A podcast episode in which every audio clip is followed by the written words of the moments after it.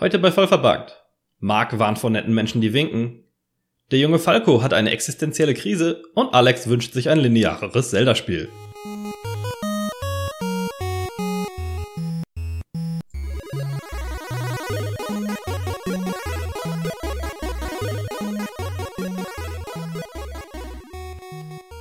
Herzlich willkommen zu Vollverbuggt mit dem Alex, Moin. dem Mark Moin, moin. und mir dem Falco. Und heute, wie es ja alle an der an dem Namen der Episode schon gelesen haben, wollen wir über Zelda sprechen. Ähm, ein bisschen im Speziellen, vor allem über Breath of the Wild, aber wir wollen eine schnelle, eine schnelle Tour durch die Serie machen. Warum Breath of the Wild? Da kommen wir jetzt eigentlich direkt zu, wenn wir über unsere Erfahrung mit der Serie sprechen. Marc, möchtest du da den Anfang machen? Weil es ist, glaube ich, die kürzeste, Ja. kürzeste Erfahrung. Also meine, meine Erfahrung von Zelda ist viele hunderte Stunden in Breath of the Wild, viele coole Stunden in Link's Awakening und eine halbe Stunde in Wind Waker. Ja, kompakt, kompakt. Ähm, Im Anbetracht der Tatsache, dass es mindestens 20, je nachdem welchen Re welches Remake und Re-Release man auslegt, über 30 Zelda-Spiele gibt. Was? Ähm, ist Das drei habe ich nicht schon. mehr gewusst. Ja, Alex, wie sieht's denn bei dir aus? Ja, bei mir ist es tatsächlich, ich glaube, es ist sogar noch weniger. Also ich habe ähm, das Link's Awakening damals auf dem Game Boy sehr lange und sehr gerne gespielt. Ich habe es allerdings nicht durchgespielt. Das war mir einfach viel zu schwer. Äh, dann habe ich auf dem Super Nintendo Mini habe ich ähm, A Link to the Past gespielt, aber Mhm. nur nur ganz kurz. Also ich würde sagen Größenordnung zwei Stunden oder so. Fand das auch toll und würde das auch gerne weiterspielen. Aber ach, die Zeit, die Zeit. Und ja, ähm, wir haben uns ja eine Switch angeschafft und da habe ich jetzt Breath of the Wild auch schon ein bisschen gespielt, auch sehr, sehr gerne gespielt. Also kommen wir ja nachher noch zu. Aber ich glaube insgesamt auch ah, vielleicht Größenordnung 10 Stunden. Also so richtig der Zelda-Profi bin ich jetzt nicht. Das grenzt für mich natürlich an Blasphemie. Äh, denn ich bin ein großer Zelda-Fan, habe damals mit Link's Awakening, glaube ich, angefangen auf dem Game Boy. Das ist nach wie vor auch mein Lieblings-Zelda-Spiel. ich bin mir gar nicht sicher, ob die Switch-Version ähm, mir besser gefällt oder die DX-Version für den Game Boy Color. Ähm, weil, hm, ich weiß nicht, aber äh, ich finde die Switch-Version auch ganz gut. Ähm, aber da können wir gleich noch separat drüber sprechen, wenn wir das alle gespielt haben. Aber ich habe fast alle Zelda-Spiele gespielt, die es gibt. Nicht alle durch. Ähm, aber ich habe die NES-Teile nachgeholt, ähm, alle DS-Spiele, das 3DS-Teil, das finde ich ein bisschen unterschätzt, das Link Between Worlds, das finde ich sehr gut. Äh, Minish Cap auf dem Game Boy Color, ähm, diese bescheuerte Oracle of Seasons und Ages Sache, als Pokémon gerade trendy gemacht hat, dass man von jedem Spiel zwei Versionen braucht, da ist Zelda natürlich mitgegangen. Und ich habe sogar im Emulator mal äh, die BS-Zeldas nachgeholt, ähm, die über die ich, ich habe mal eine fast vergessen Folge ähm, gemacht über das Satellaview, was nur in Japan erschienen ist, wo man quasi live per Satellit die Spiele mitgespielt hat und dann quasi Audio übertragen wurde und so weiter ähm, über, über eine Satellitverbindung und die dann zeitlich begrenzt waren. Die gibt's mittlerweile als ROMs, ähm, die auch den Zeitabfluss simulieren. Die habe ich mal nachgeholt. Ähm, die Four Swords Spiele, die ja so ein bisschen diese komischen Multiplayer-Outlier sind. Ich glaube, das Einzige, was ich tatsächlich nicht gespielt habe, ähm, von diesem Dynasty Warrior und so solchen Spin-offs mal abgesehen, ist das Triforce Heroes, was 2015 rauskam. Ähm, ich habe sie nicht alle durchgespielt, also Skyward Sword ist ja so ein ähm, ist ja eins der, der, der, der schwarzen Schafe in der Reihe, zu Recht auch. Aber Ocarina of Time mehrfach durchgespielt, sowohl auf dem N64 als auch im 3DS Re-Release. Ich bin nicht so ein großer Fan von, ähm, wie heißt es, dass das alle so lieben. Das Majora's Mask. Majora's Mask, ja, das finde ich total overrated, das hat mir nicht so gut gefallen. Ähm, Link to the Past bin ich ein Riesenfan. Ich habe Link to the Past teilweise spiele ich das im Emulator mit einem Randomizer, wo alle Items zufällig verteilt werden und dann on the fly quasi ähm, das Spiel neu routen musst und ungefähr wissen musst, wo du wann womit hinkommst, um die ganzen Items zu finden. Gibt übrigens eine ganz lustige Version, ähm, Randnotiz, aber total abgefahren. Ein, habe ich das schon mal erwähnt, ein Randomizer, äh, der Link to the Past und Super Metroid verbindet. Das heißt, du gehst in eine Höhle in Link to the Past rein und kommst dann aus einer Röhre in Super Metroid wieder raus. Und die Items sind zufällig gemischt in beiden Spielen. Das heißt, du musst dich richtig gut in beiden Spielen auskennen. Krass. Um voranzukommen.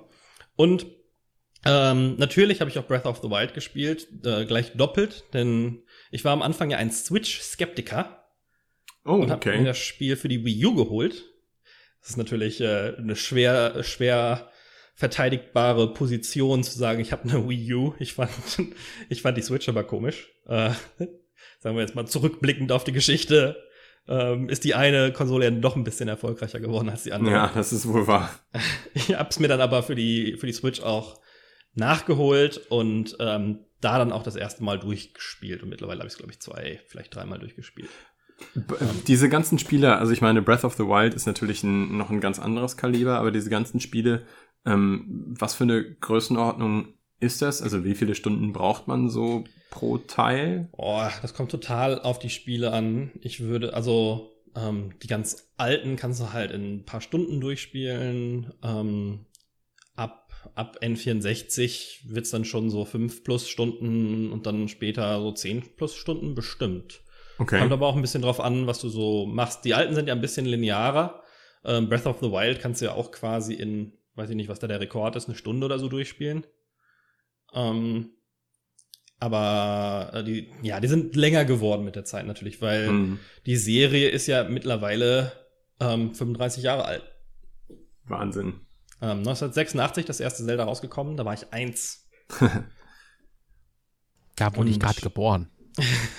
Aber äh, still going strong, wie man so sagt. Ähm, mit Breath of the Wild 2017 als stärkst, bisher stärkst verkauftester Teil der Serie. Kommt natürlich auch wieder darauf an, wie man die Re-Releases und so zusammenrechnet. Aber ähm, ganz interessant, auch wie die Serie durch verschiedene Neuerfindungen gegangen ist. Weil ein paar Spiele haben ja zum Beispiel den 2D-3D-Sprung überhaupt nicht erlebt. Mhm. Ähm, viele sagen aber mit Ocarina of Time ging Zelda erst los, hatte dieses Targeting-System, ähm, so das quasi das Dark Souls-System damals schon so ähnlich, ähm, um 3D-Kämpfe tatsächlich spaßig zu machen. Äh, verschiedenste Grafikstile von real realistischeren Sachen, Twilight Princess-ish, ähm, Anime-Cartoon-Look bei Wind Waker. Da war alles mal dabei, ne? Vor allem, also ich, also es, es gab viele Änderungen, was so angeht, von 2D auf 3D, zum Beispiel auf, was du gerade gesagt hast, ähm, Ocarina of Time in 3D und sowas. Aber ich fand irgendwie den krassesten Sprung, wo ich, da, wo ich dachte so, okay, das war mutig, Nintendo, war halt wirklich von Zelda auf Zelda 2. Dass das halt das Genre komplett geändert hat und die Ansicht, das fand Ja. ich schon einen heftigen Schritt. Das, das war echt äh, lustig, ja, von, von einem Top-Down-Spiel zu einem Sidescroller. Ähm, die, die Geschichte von Zelda finde ich ja insgesamt interessant. Ähm, Shigeru Miyamoto hat ja da, macht ja gerne Spiele, die so auf seinen persönlichen Erfahrungen berufen, äh, be- beruhen. Ne? Als er irgendwie viel im Garten gearbeitet hat, hat er Pikmin gemacht und so. Und Zelda ähm, hat er wohl, weil er ein bisschen außerhalb der Stadt ähm, äh, gewohnt hat und in Japan da gerne mal in die Berge gewandert ist und hat dann mal einen See in den Bergen gesehen. Und das fand er so faszinierend, dieses Erkunden und dieses Entdecken, dass er unbedingt ein Spiel da, äh, darum gemacht ähm, hat. Und äh, dafür hat ja Nintendo damals die Cartridges mit Batterie drin erfunden. In Japan kam das ja für dieses Disketten-Add-on, das heißt, da kann man auf der Diskette speichern. Aber um das Spiel dann im Westen spielbar zu machen, war es die erste, erste, das erste Modul mit einer kleinen Batterie drin, um den Speicherstand zu speichern, weil es vorher nicht möglich war, äh, weil Spiele normalerweise dann aber auch nicht so lange waren, dass man das gebraucht hätte. Ja, Für oder von dir verlangt haben, dass sie immer wieder neu anfangen, wie Mario. ne? genau. Ja, genau. So. Für das NES damals dann, oder? Genau. Ja, äh, die ersten beiden Teile waren fürs NES. Das zweite Spiel, ähm, wie Marc gerade schon sagte, äh, ist in den Sidescroller gewechselt und kam nicht so super an. Ist auch ein sehr schweres Spiel.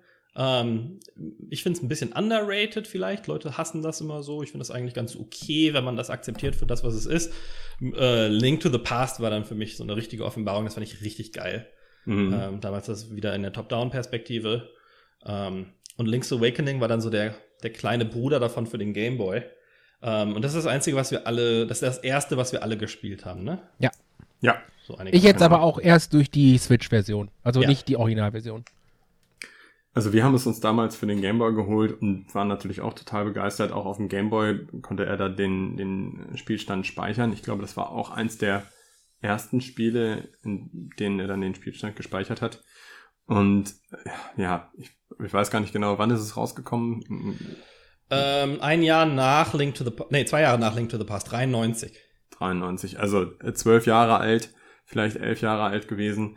Ähm, ich habe es einfach nicht auf die Reihe gekriegt. Es war mir, war mir dann tatsächlich auch zu schwer und äh, ich, ich weiß gar nicht genau, ich kann euch jetzt auch gar nicht mehr sagen, wie diese ganzen Dungeons heißen und in welcher Reihenfolge man die dann abgehen musste, aber ähm, ich bin an irgendeinem Punkt bin ich nicht mehr weitergekommen und dann habe ich auch aufgehört zu spielen. Mhm. Ja, das waren noch Zeiten, also ähm, gerade äh, Link's Awakening hat ja ähm, was, was später einem ähm, beziehungsweise das äh, hat, glaube ich, so mit Link to the Past angefangen, dieses Tausch, äh, diese Tauschreihe, die es ja bis heute in Zelda-Teilen teilweise gibt. Die ich richtig kacke finde. Okay. Dass man immer ein äh, Item gegen ein anderes tauschen soll. Und wenn man da nicht mehr wusste, wie es weitergeht, äh, da konnte man sich schon gut festfahren. Und wenn man dann keine Lösung parat hatte, ähm, ja, da war man einfach stuck damals, ne? Tauschreihe, also das bedeutet, du hast irgendwie diese äh, schnellen Schuhe oder irgendwie den, den starken Handschuh, um Sachen hochzuheben, aber du kannst nee. immer nur eins haben? Nee, nee, nee. Ähm, also das, das sind ja nochmal die Power-Ups und das, äh, oder die, die, die, die Items, die, und die sind ja meistens dann auch ähm, Dungeon-spezifisch, ne? Du kriegst den Hookshot oder was da, diesen Greifhaken mhm. in einem Dungeon, musst dann das damit lösen.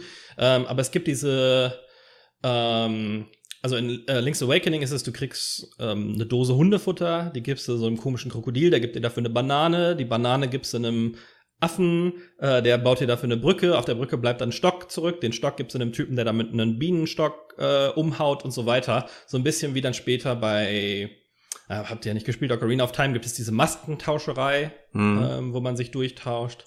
Ähm, und das, das gibt's in sehr vielen Zelda-Spielen, dieses ähm, diese Tauschreihe an, an Items, die sonst keinen großen Effekt haben.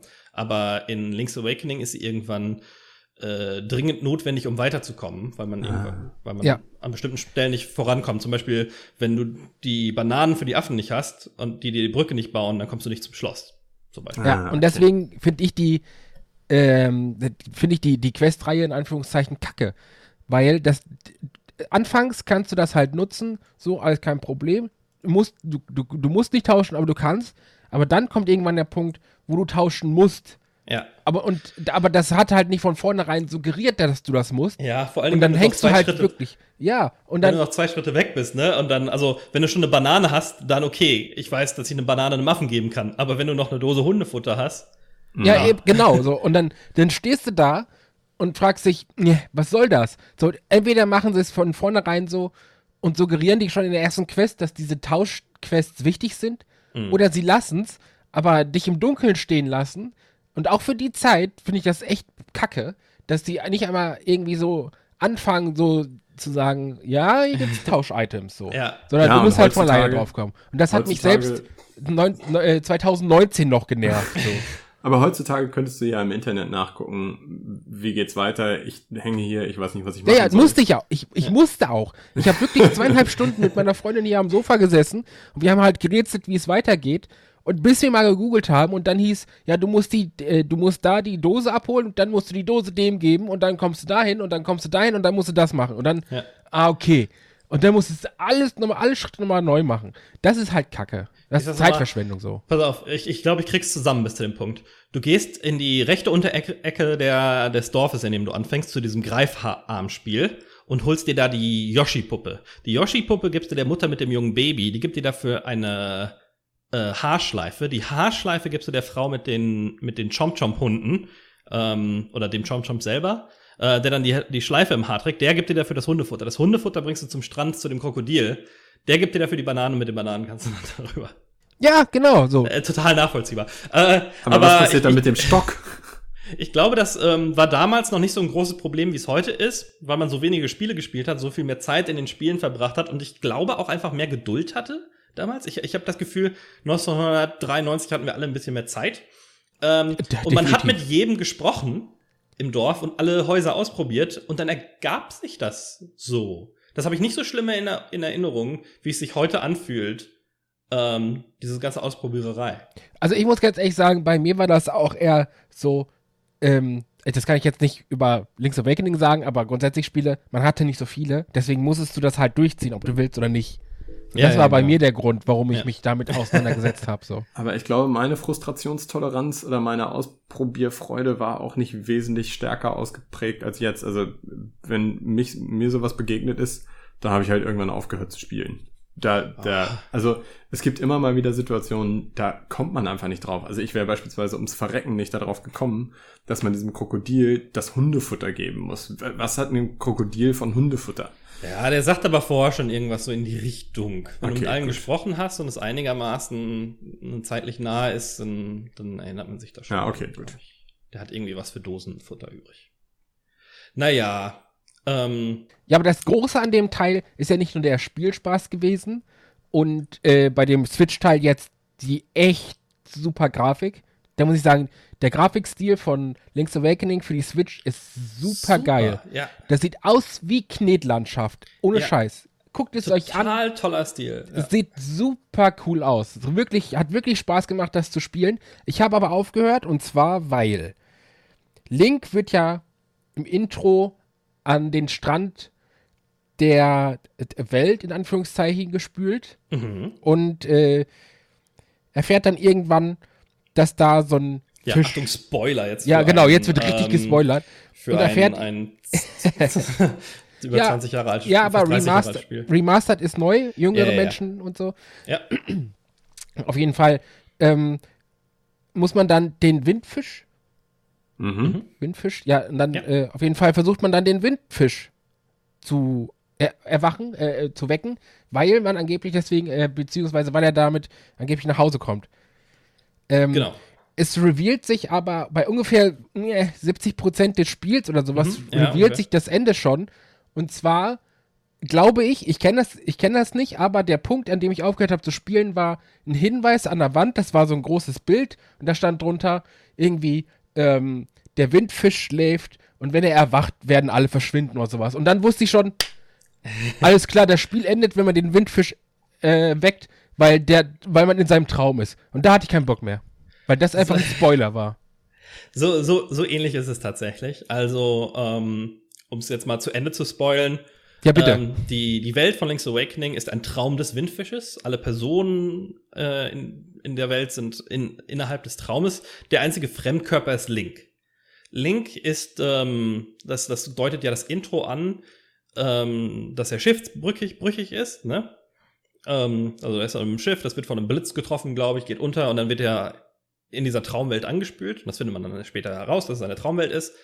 Ähm, und dann ähm, ist es trotzdem noch weiter das Ziel, den Windfisch aufzuwecken. Und sobald das passiert, hört diese Welt auf zu existieren. Und das ist auch total dramatisch. Ähm, siehst du dann, ne, so, ah, hier sind die spielenden Kinder in dem Dorf, alles wird weiß. Marin, das Mädchen, da komme ich gleich noch im Detail drauf, sitzt auf ihrem Holzdings am Strand und guckt sich den Sonnenuntergang aus und alles fadet aus und verschwindet. Und nach und nach die ganzen Bereiche, die du kennengelernt hast, die ganzen Charaktere lösen sich auf.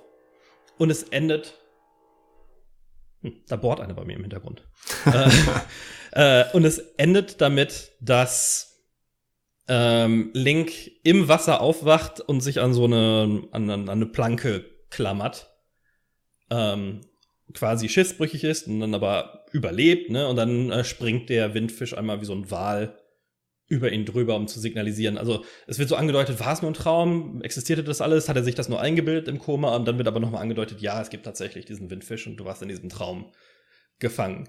Und das hat mich, ich habe das ja gespielt, als ich acht war oder neun, ähm, hat mir echt das Gehirn weggeblasen. Ja, genau. Das war äh, dieser Existenzialismus, der da mitschwang. Ja. Ähm, Genau das ist das so. Ich wollte diesen Moment auch, weil du mir von diesem Moment erzählt hast. Weil du sagtest ja, ich bin so gespannt, was du davon hältst. Das Ende ist der Hammer, weil man das so noch nicht kannte und so. Und dann spielst du darauf hin und dann spoilt das Spiel selbst das Ende. Und Ja. dann dachte ich mir, okay, ich weiß jetzt, was ungefähr passiert, leckt mich, ich spiele nicht weiter. So. Obwohl das Spiel an sich halt cool war, aber es gibt das, diese ne? Stelle, es gibt diese Stelle, wo du mit Marin, ähm, dem, dem Mädchen, die so dein, dein Haupt, nein, nicht dein Sidekick, aber die hilft dir total oft, ne? Die hat äh, ganz viele Charaktere in der, in der Stadt, lieben sie total, man, äh, sie ist super friendly und dann gibt's diese Stelle, wo du mit ihr auf der, ähm, auf so einer, auf, auf ihrem Holzbalken da sitzt am Strand Ähm, und dann gibt's dafür extra so eine, so eine Animation mit vielen Details, wie Link und sie dann nebeneinander sitzen und reden und äh, ich weiß gar nicht mehr, was genau sie sagt, aber es geht auch so in diese äh, Existenzialismus-Richtung. Und ähm, ja, damals hatten die Spieler nicht so viel Story. Das heißt, das ist ein Charakter, den ich schon intensiver wahrgenommen habe als den normalen Videospielcharakter, so, ne?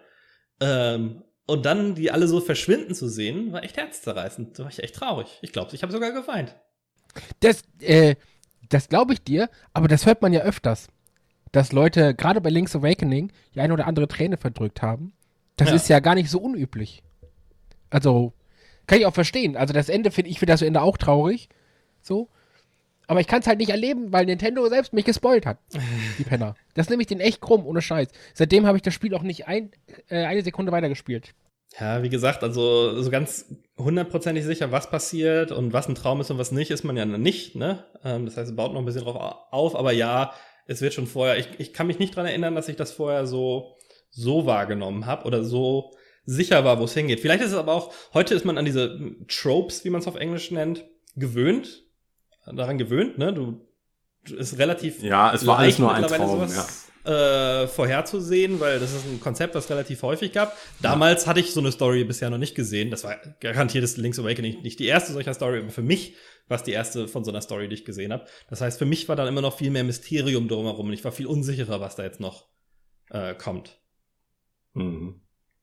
Naja, und deswegen ist Link's Awakening für mich bisher ähm, mein Lieblings-Zelda. Die Musik ist fantastisch, das war ewig lang mein Klingelton, ähm, mein, meine Lieblingsversion des ähm, Zelda-Hauptthemas. Ähm, das, das, der eigene Track für den Windfisch ist, ist super cool.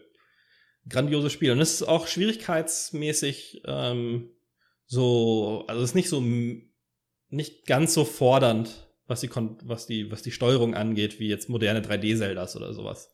Ist also auch gut für jüngere Spieler machbar, jetzt gerade wenn man ein bisschen nachgoogeln kann.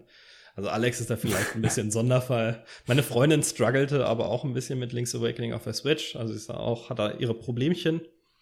Aber es geht ja einigermaßen. Es wird auch eher leichter dann, wenn man erstmal ein paar Herzen hat. Und ähm, ab der DX-Version, äh, was der, bei der Switch ja auch so ist, gibt es auch das, ähm, das Rüstungsupgrade, wo man dann entweder doppelten Schaden macht oder halben Schaden bekommt. Ähm, Was ich übrigens cool fand. nicht. Weil das, Ja. das ist so ein Element, das bringt nochmal so einen Twist ins Gameplay rein. Nicht groß und nicht stark, aber ich fand, okay, du hast jetzt eine Wahl, ob du ein bisschen mehr aushältst oder ein bisschen mehr Schaden machst. Fand ich cool, weil das einfach, Ja. gerade bei dem alteingesessenen Gameplay, ähm, was du halt schon ein paar Stunden hattest, war das halt eigentlich ganz nett. Also das fand ich doch gut. Ja. Ja, es war damals so ein typisches äh, Game Boy Color Feature, ne? Weil dann konntest du auf einmal eine blaue und eine rote Rüstung zeigen. Und das war total fancy, weil das ja auf dem Schwarz-Weiß Game Boy nicht konntest. Ja. Ähm, und dieses Ach, das kam, das kam dann mit dieser DX-Version erst? Genau, das kam erst mit der Ah. DX-Version. Ähm, Also die ich haben kenne das nicht. Für mich war das Spiel schwerer. Ja. Äh, das, ähm, Link's Awakening auf der Switch hat jetzt aber auch einen Hard Mode, um das Ganze wieder auszugleichen, wobei auch der ziemlich easy war. Ich habe es auf beiden relativ zügig durchgespielt gekriegt. Ähm, anders als bei Breath of the Wild, aber da kommen wir gleich noch zu. Ähm, ja, habt ihr sonst noch was zu Link's Awakening zu sagen? Ähm, ja, wenn man die Spoiler übersprungen hat gerade, beziehungsweise geskippt, dann äh, ruhig mal auf der Switch spielen, weil es sieht halt ultra gut aus. Ja. Es ist wirklich sehr schön. Und wenn man es nachholen möchte auf neuem, auf neue Engine und sich das alte nicht mehr antun kann, weil man eine Grafikhure ist, dann äh, funktioniert das auf der Switch sehr gut. Ja, ich finde auch, das ist super gemacht. Das hat ein paar Convenience-Features, wie man so sagt, äh, die es ein bisschen äh, weniger nervig machen zu spielen. Der Grafikstil ist äh, inspiriert genug vom alten, aber modern genug, um sich richtig schön anschauen zu lassen. Framerate war für mich ein Problem. Ich kann mir nicht erklären, warum so ein relativ simpel aussehendes Spiel ständig ruckelt wie Sau. Ja, das habe ich mir auch gefragt. Ich glaube aber, das hat irgendwie mit der Switch äh, GPU zu tun und dem äh, irgendwie Schattengedöns oder so, weil da Ja. viel Schattenspiel bei ist und so. Ich, weiß ich glaube, die streamen die Welt auch bescheuert mit den Übergängen und so, weil ähm, auf dem Gameboy wurde halt immer nur ein Bereich geladen, ein Fenster Mhm. und nach links und rechts scrollte das dann immer schnell durch. Und die Switch versucht das beides zu machen. Die lädt die gesamte Welt und manchmal sind diese Übergänge nicht da, manchmal sind sie dann aber trotzdem da und die simulieren die dann und ich glaube, das, das ist irgendwie schlecht programmiert, das Streaming da. Kann man es denn heute noch in irgendeiner oder irgendwie äh, in der alten Gameboy-Version spielen? Also auch in der monochromen Gameboy-Version? Ja, Auf dem- Emulator, ne? Ja, auf dem Emulator oder auf dem 3DS. Ich bin aber nicht sicher, ob man das noch kaufen kann. Ich habe es auf dem 3DS, weil ich den 3DS so früh gekauft hatte, dass ich diesen, tut mir leid, dass du so viel Geld verschwendet hast, hier sind ein paar Game Boy Color und GBA-Spiele Ah, okay. äh, Ausgleich bekommen habe. Und da war das eines der Spiele darunter. okay. Ähm, ich weiß aber nicht, ob man das jetzt noch darüber beziehen kann.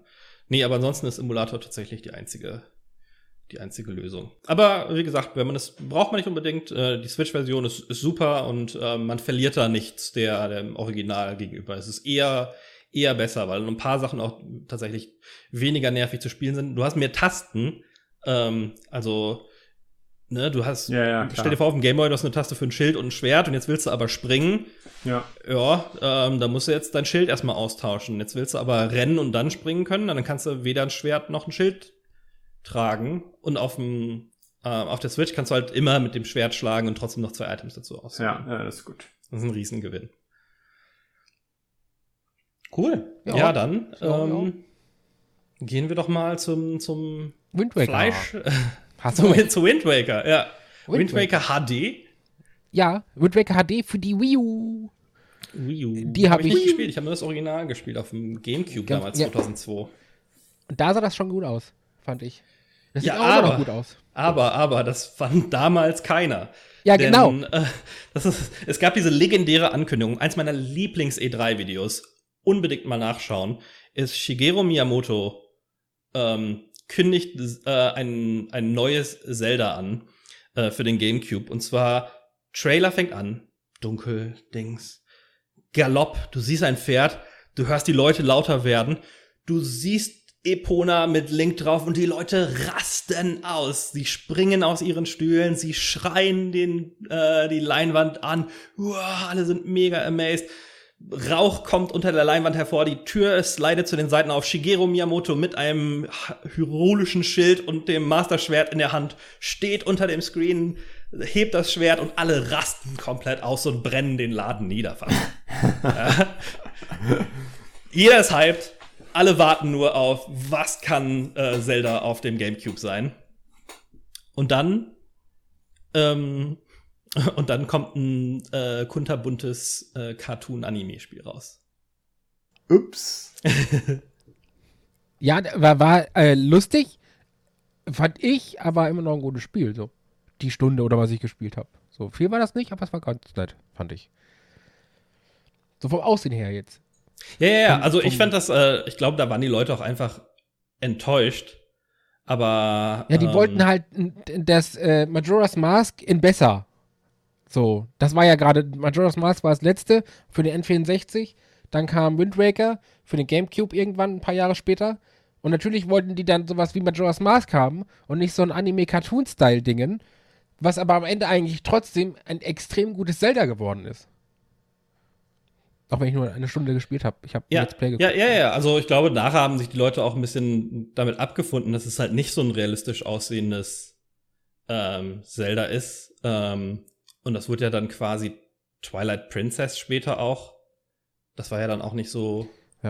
Und wenn man mal zurückdenkt, Link to the Past ist auch Comic-Anime-Style. Oder vertue ich mich da und das war die Twilight Princess Ankündigung und deswegen sind die Leute so ausgerastet.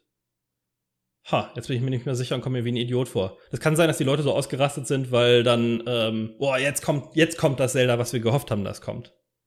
Das realistische, krass aussehende Zelda. Das weiß ich jetzt nicht mehr. Das mag sein. Das macht auch nichts. Die haben den äh, Anime-Comic-Stil trotzdem nicht gemocht.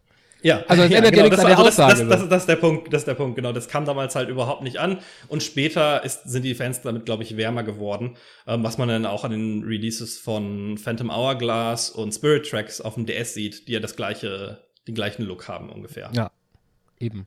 Aber trotzdem ein, ein schönes malerisches Spiel mit schöner Musik. Auch das kann man heute noch spielen. Vor allem auf der Wii U, wenn man eine Wii U hat. Ansonsten äh, GameCube, wenn man eine hat. Ja. Was aber mehr unlikely ist so. Aber trotzdem, das kann man Boah. auch noch schön spielen. Ähm, Gamecube-Spiele laufen ja auch auf der Wii. Ähm, vielleicht ist das da nicht so unwahrscheinlich, Ja, stimmt. dass die Leute da noch irgendwie zumindest einen- so einen Controller rumliegen lassen, den für Smash mal gekauft oder so. Das ist das einzige Zelda-Spiel. Es gibt ja diese unfassbar komplexe ähm, Zelda-Timeline, ähm, wie alles miteinander zu tun hat und welches Spiel wonach kommt und ähm, die Timeline, wo Link in Ocarina of Time klein geblieben ist und eine Timeline, wo er dann erwachsen geworden ist, weil es ja diese Zeitreise-Komponente hat.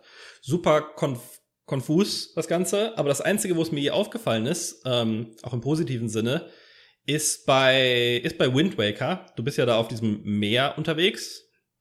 Und an einer Stelle tauchst du aber quasi herunter in ein altes Schloss. Und das ist dann eins der Schlösser aus den alten Zelda-Teilen, um quasi zu sagen, die alte Welt, die man noch kennt, ist da drunter verborgen. Und ähm, ähm, es gab dann irgendeine Katastrophe und deswegen ist jetzt alles unter Wasser. Aber das, die alten Zelda-Spiele haben quasi in der gleichen Welt gespielt. Das war ganz cool angekündigt. Ähm, und ich glaube, im Spiel wird ja auch erwähnt, dass es so, oh ja, hier damals gab es mal so einen Held, der hat eine grüne Mütze getragen. Ja, ja, ähm, ja, genau. Das wird so ein bisschen angeteased, aber es wird halt nie gesagt. Ja, dass das irgendwie hunderte Jahre später ist. Ähm, ich fand das übrigens ganz süß. Ich glaube, Minish Cap, das kann jetzt aber auch sein, dass ich mich vertue, zumindest habe ich das immer so interpretiert, ähm, gibt quasi so die, die Origin-Story von, von dieser grünen Mütze, weil du ja da so ein kleines ähm, Viech auf dem Kopf trägst, so ein grünes, was dann so aussieht wie die Mütze. Und das hilft dir dann innerhalb des Spiels. Ja. Und dann quasi, so wie ich das verstanden habe, ist die Geschichte dann, dass daran inspiriert dann jede Generation diesen Helden bekommt, der dann eine grüne Mütze trägt, um das zu repräsentieren, diese Freundschaft oder diese Verbindung zu diesem Wesen, was da geholfen hat. Ja. Minish Cap habe ich, hab ich nicht selbst gespielt, habe ich im Let's Play aber geguckt. Und äh, ist auch ein, äh, eigentlich ein gutes Spiel, so, fand ich auch ganz lustig, weil das, das Mützenvieh das äh, ist halt auch nicht so ein bisschen zurückgeschreckt davon, mal so ein paar äh, Gags zu machen und so. Das ist eigentlich ja. ganz cool. Also das kann man auch heute noch spielen, weil das ist gar nicht mal so schlecht gealtert. Ja, ja, äh, späte 2D-Grafik sieht heute noch echt gut aus. Ja, also das kann man sich auch nochmal antun. Ist ganz ja. lustig, das Gameplay ist ganz gut, es hat so ein paar Twists und das hat so ein paar unique Dinge, wie zum Beispiel, dass du dich ähm, klein machen kannst, also ja, sehr klein. Ja. Ist das dann auch ein offizielles Zelda? Ja. Mhm. Ja, damals für den Game Boy Advance erschienen. Ah, okay. The Legend of Zelda, The Minish Cap ist der volle Titel. Ja. ja die hatten ja nie komische deutsche Namen. Ne, warum also, auch? Weil in manchen Spielen noch halt so war, in den 80ern und 90ern. Ja. Ne, aber war ganz cool. Kann man heute noch spielen. Wie gesagt, wenn man es nicht spielen will, wenigstens gucken, weil für ein paar Stunden Unterhaltung ist das wirklich gut. Kann man nicht meckern. Ja. Ähm, ja, aber ähm, jetzt haben wir gesagt, okay, es gibt so ein paar Zelda-Stereotypen. Es gibt die 2D-Drauf-Zeldas und deren Entwicklung. Es gibt die 3D ähm, ähm, Zeldas. Ähm, dann gibt's noch die, die Four Swords-Reihe, die so ihr eigenes Ding macht. Und dann hat Nintendo aber gesagt, so 2017, oder beziehungsweise wahrscheinlich ein paar Jahre vorher, nee, das wird den Leuten langweilig und es wurde den Leuten auch langsam langweilig. Also ähm, gerade Twilight, nee, nicht Twilight Princess, ähm, das Skyward Sword, was ja das letzte Mainline Zelda war, wenn man so wollte, so dass das große Heimkonsolen Haupt-Zelda, äh, war ja dann noch eher enttäuschend. Und ich glaube, und, und vor allem auch dafür kritisiert, dass es dich zu sehr an die Hand nimmt und es echt so total träge dich durch alles durch eiert ähm, und die Leute das echt doof fanden und dann Nintendo fast die krasseste Gegenreaktion darauf gemacht hat, die man sich vorstellen kann mit Breath of the Wild. Und der Hype the hype was real, sag ich mal. Ne? Die Leute, also ja. ich weiß nicht, wie es euch ging. Ich, ich war ganz schön, ähm, ich war ganz schön heiß, als ich die ersten Videos gesehen habe. Ähm, und das die ganzen Spekulationen mitgemacht hat, also um auf unsere Hype-Folge nochmal zurückzugreifen. Hm. Ähm, ich war da, ich, ich, ich war da drin. Also ich überhaupt nicht, weil ich habe gehört, okay, da kommt ein neues Zelda für eine Konsole, die ich nicht habe. Das kam ja für Wii U und Switch. Hatte ich beide zu dem Zeitpunkt nicht. Es war ein Zelda. Und das ist halt komplett an mir vorbeigegangen. Also so komplett, komplett. Das war mir also, völlig egal. Kurioserweise, ich hatte ja, hatte ja dann auch jahrelang nichts mit Zelda zu tun. Ne? Wie gesagt, ich hatte, ich hatte keine Wii, ich hatte keine Wii U. Die, die ganzen Teile dazwischen hätten mir, ja, praktisch gleichgültiger nicht sein können. Mhm. Ähm, hatte ich auch überhaupt nicht auf dem Schirm. Also selbst heute könnte ich euch immer noch nicht sagen, was vorher da war, Majora's Mask oder Skyward Sword. Ähm, wurscht, auf jeden Fall, als ich dann die ersten Trailer für Breath of the Wild gesehen habe, habe sogar ich als Zelda praktisch gar nicht Kenner gemerkt, hm, irgendwie passiert hier gerade was Besonderes. Irgendwie ist das anders.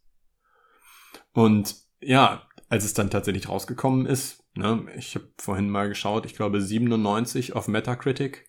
Ich weiß gar nicht, äh, mhm. das, das muss eins der der absoluten Top, Top, Top-Spiele sein auf Metacritic. Ich weiß gar nicht, ob irgendwas anderes noch mehr Punkte hat als 97. Ja, es gibt ein paar 98er-Titel. Oh, tatsächlich. Ähm, aber äh, sogar bevor ich eine Switch hatte, habe ich mir Breath of the Wild stundenlang im Let's Play angeguckt und fand das unterhaltsam. Fand das wirklich, wirklich gut. Ja, weil es auch wirklich, wirklich, wirklich gut ist. Absolut. Deswegen ist es. Also für mich war, war das tatsächlich auch der Punkt, wo ich gesagt habe, hm, also jetzt muss man doch mal ernsthaft darüber nachdenken, nach dem ersten, nach dem aller, allerersten Gameboy sich doch nochmal wieder eine Nintendo-Konsole zuzulegen, einfach nur für dieses Spiel. Hat sich gelohnt, ne? Ja, ja. ich wollte gerade sagen, ähm, äh, das habt ihr dann auch gemacht. War das dann tatsächlich nur für Zelda oder hat euch noch was anderes an der Switch begeistert? Äh, also, ja, Alex? Ich bin, ich bin von der Switch total begeistert. Ich finde, das ist eine großartige Konsole. Ich habe sie aber nicht nur wegen Breath of the Wild gekauft. Also, wenn es tatsächlich nur Breath of the Wild gewesen wäre, dann hätte ich, glaube ich, einfach dieses Let's Play mir weiter angeguckt oder zu Ende geschaut. Aber die Switch als Konsole hat einfach auch noch ein paar andere echt coole Titel und ist einfach auch ein richtig, richtig gutes Konzept. Das macht, macht Spaß damit zu spielen. Und es liegt nicht nur an Breath of the Wild. Ja. Mm, also, wer, wer den Podcast von vornherein hört, der weiß, dass ich Zelda zuerst auf der Wii U probiert habe, weil mhm. ich zwischenzeitlich eine Wii U bekommen habe. Auch für Zelda Breath of the Wild, weil zu dem Zeitpunkt war eine gebrauchte Wii U und ein gebrauchtes Breath of the Wild einfach viel, viel, viel günstiger. Weil wenn man merkt, okay, mir gefällt das nicht, dann hat man nur 100 Euro ausgegeben, anstatt 400. Mhm. So, und deswegen dachte ich mir, okay, machst du gebraucht ja, Breath of the Wild und gebraucht Wii U. Und. Ähm. wenn es dann scheiße ist, kannst du es immer noch in die Ecke feuern und da liegen lassen. Aber die Wii U-Version hat auch nach zwei, drei Stunden Spielen bei mir nicht gezündet irgendwie. Und ich weiß nicht warum. Es hat einfach keinen Spaß gemacht. So dass, vielleicht ist es einfach nur das große Pad, das man hat bei der Wii U. Vielleicht ist es äh, der Fakt, dass man am Fernseher spielen muss oder so. Ich weiß es nicht. Und dann habe ich irgendwann hab ich mir gedacht, okay, ich möchte jetzt auch eine Switch haben, weil du vor allem so viel davon geschwärmt hast, dass sie so geil ist. Und ähm, ich bin ein Fan neuer Technik, das weiß auch jeder. Und deswegen dachte ich mir irgendwann so, okay, ja, okay, jetzt wird es halt langsam mal Zeit für die Switch. Weil ich hatte ja. bis auf die Wii U, die eingestaubt ist, hatte ich nicht eine Nintendo-Konsole und dachte mir irgendwann, so jetzt wird's Zeit. Und wenn du mit Nintendo anfängst, dann mit der Switch. Und bei der Switch war halt auch Zelda Breath of the Wild dabei. Und da hat es von ah, der ersten Sekunde an geholt. Ja? Direkt als Bundle dann geholt, ja. oder? Und ja. dann ähm, hat es halt von der ersten Sekunde angezündet und hat mich dann von da an komplett im Bann gezogen.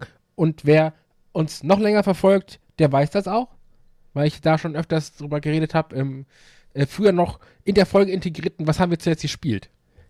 Wie, was war der, was war für dich der Unterschied, als du das dann auf der Switch gespielt hast, gegenüber der Wii U? Ich weiß also, es nicht. Vielleicht okay. war es der. Manchmal ist sowas ja auch Timing, ne? Und ja, welche, ja. welche, Stimmung man gerade ja, ist und so. Stimmt. Absolut. Ich habe hier übrigens gerade die Liste, die Metacritic Best-of-Liste. Ähm, wenn ihr wollt, kann ich euch kurz vorlesen, was, was besser Ich war noch hat. in der Anekdote, junger Mann. Entschuldigung, dann mach die kurz fertig. Äh, ja, weil, weil Alex fragte, was der Unterschied war und so. Und äh, ich kann es nicht sagen, vielleicht war es, dass man das mit dem richtigen Controller spielen konnte. Also der, der Pro-Controller, den habe ich mir direkt dazugeholt, mhm. weil es halt hieß, dass dieser Con Grip oder wie der heißt, nicht so gut sein soll, was auch wirklich nicht ist.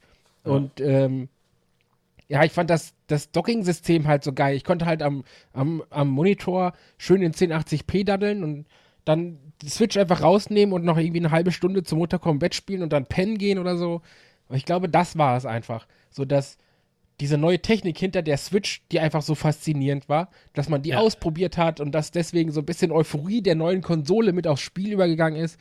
Und dann hat es mich halt erwischt. So. Ja. Mhm. ja, das kann ich nachvollziehen, dass dann, wenn gleichzeitig irgendwie ähm, so ein neues Konsolenfieber dazu kommt, äh, man sich mehr auf sowas einlässt, äh, mehr in der Stimmung ist. Ja. Und dann packt sein. Weil Wii U habe ich schon mal so gesehen und die war halt auch schon älter zu dem Zeitpunkt und so, aber die Ja. Switch war halt relativ neu noch. Ja, war nicht schlecht. Jetzt darfst du vorlesen. Gut, also äh, 97er Spiele gibt es eine ganze Reihe. Ähm, mehrere GTAs, Mario Galaxy 1 und 2, Odyssey, Halo, das erste, Perfect Dark. Ähm, es gibt aber auch ein paar Spiele mit 98er Wertung. Mhm. Äh, GTA 4, Okay. Soul Calibur auf dem Dreamcast, seltsamerweise. GTA, nochmal GTA 4, diesmal auf der PS3-Version, also beide PS3 und Xbox 360-Version. Tony Hawk's Pro Skater 2. Nice, verdient. Und dann gibt es tatsächlich ein 99er Spiel. Äh, Oha. mit einem Metascore von 99, völlig verdient. The Legend of Zelda Ocarina of Time auf dem Nintendo 64. Oh. Okay. Das äh, beliebteste. Interessant. Aber ich meine, Zelda. zeigt ja, was für eine krasse Reihe das ist, über die wir hier gerade sprechen. Ja, auf jeden Fall. Ja. Also man muss auch nicht, wenn man jetzt weiter runter scrollt, nicht lange suchen, um mehr Zeldas zu finden. Ja. Okay. Ocarina of Time. Das ist doch der Teil mit der Ocarina of Time, ne? Ja. Gut. Ich wollte nur sagen, Genau. das hast du aber auch viel Ich- gespielt. Und vor hab- allem, du kannst sie sogar spielen. Du hast eine und du kannst sie spielen. Ja, ne? ich, ich, ich, äh, wollte- das wollte ich gerade sagen. Ich, ich finde meine Ocarina nicht mehr. Ich habe ja die, die dunkelblaue mit äh, dem Triforce drauf, also einer nachempfundenen Die originale. Zelda. Die, die originale, Ocarina. die, die, die im Spiel verwendet wurde. Wo, wo genau noch die. Speichel von Link dran ist. Ja, genau die habe ich. Und konnte da tatsächlich ein paar von den, ähm, von den, von den Sachen, die man im Spiel auch spielt, drauf spielen. Also diese Ja. kurzen Melodien, die dann, keine Ahnung, die Uhrzeit ändern oder Regen herbeibeschwören und sowas. Nice, nice. Ja. Das ist äh, Dedication. Aber weg ist sie. Irgendwo muss sie noch sein. Wenn ich sie wiederfinde, Wenn du sie wiedergefunden haben solltest, wissen. bevor die Folge rauskommt, habt ihr sie am Anfang das Intro gehört. äh, So, jetzt stehst du unter Gehe ich jetzt Druck. nicht aus. Wenn sie bei mir hier in Kopenhagen wäre, dann, dann wüsste ich's. Aber äh, ich glaube, die habe ich irgendwo mal gebunkert. Die taucht schon wieder auf. Sonst hole ich mir noch Ja. eine. War jetzt auch irgendwie so ein Ebay-Ding. Äh, nicht, Ja.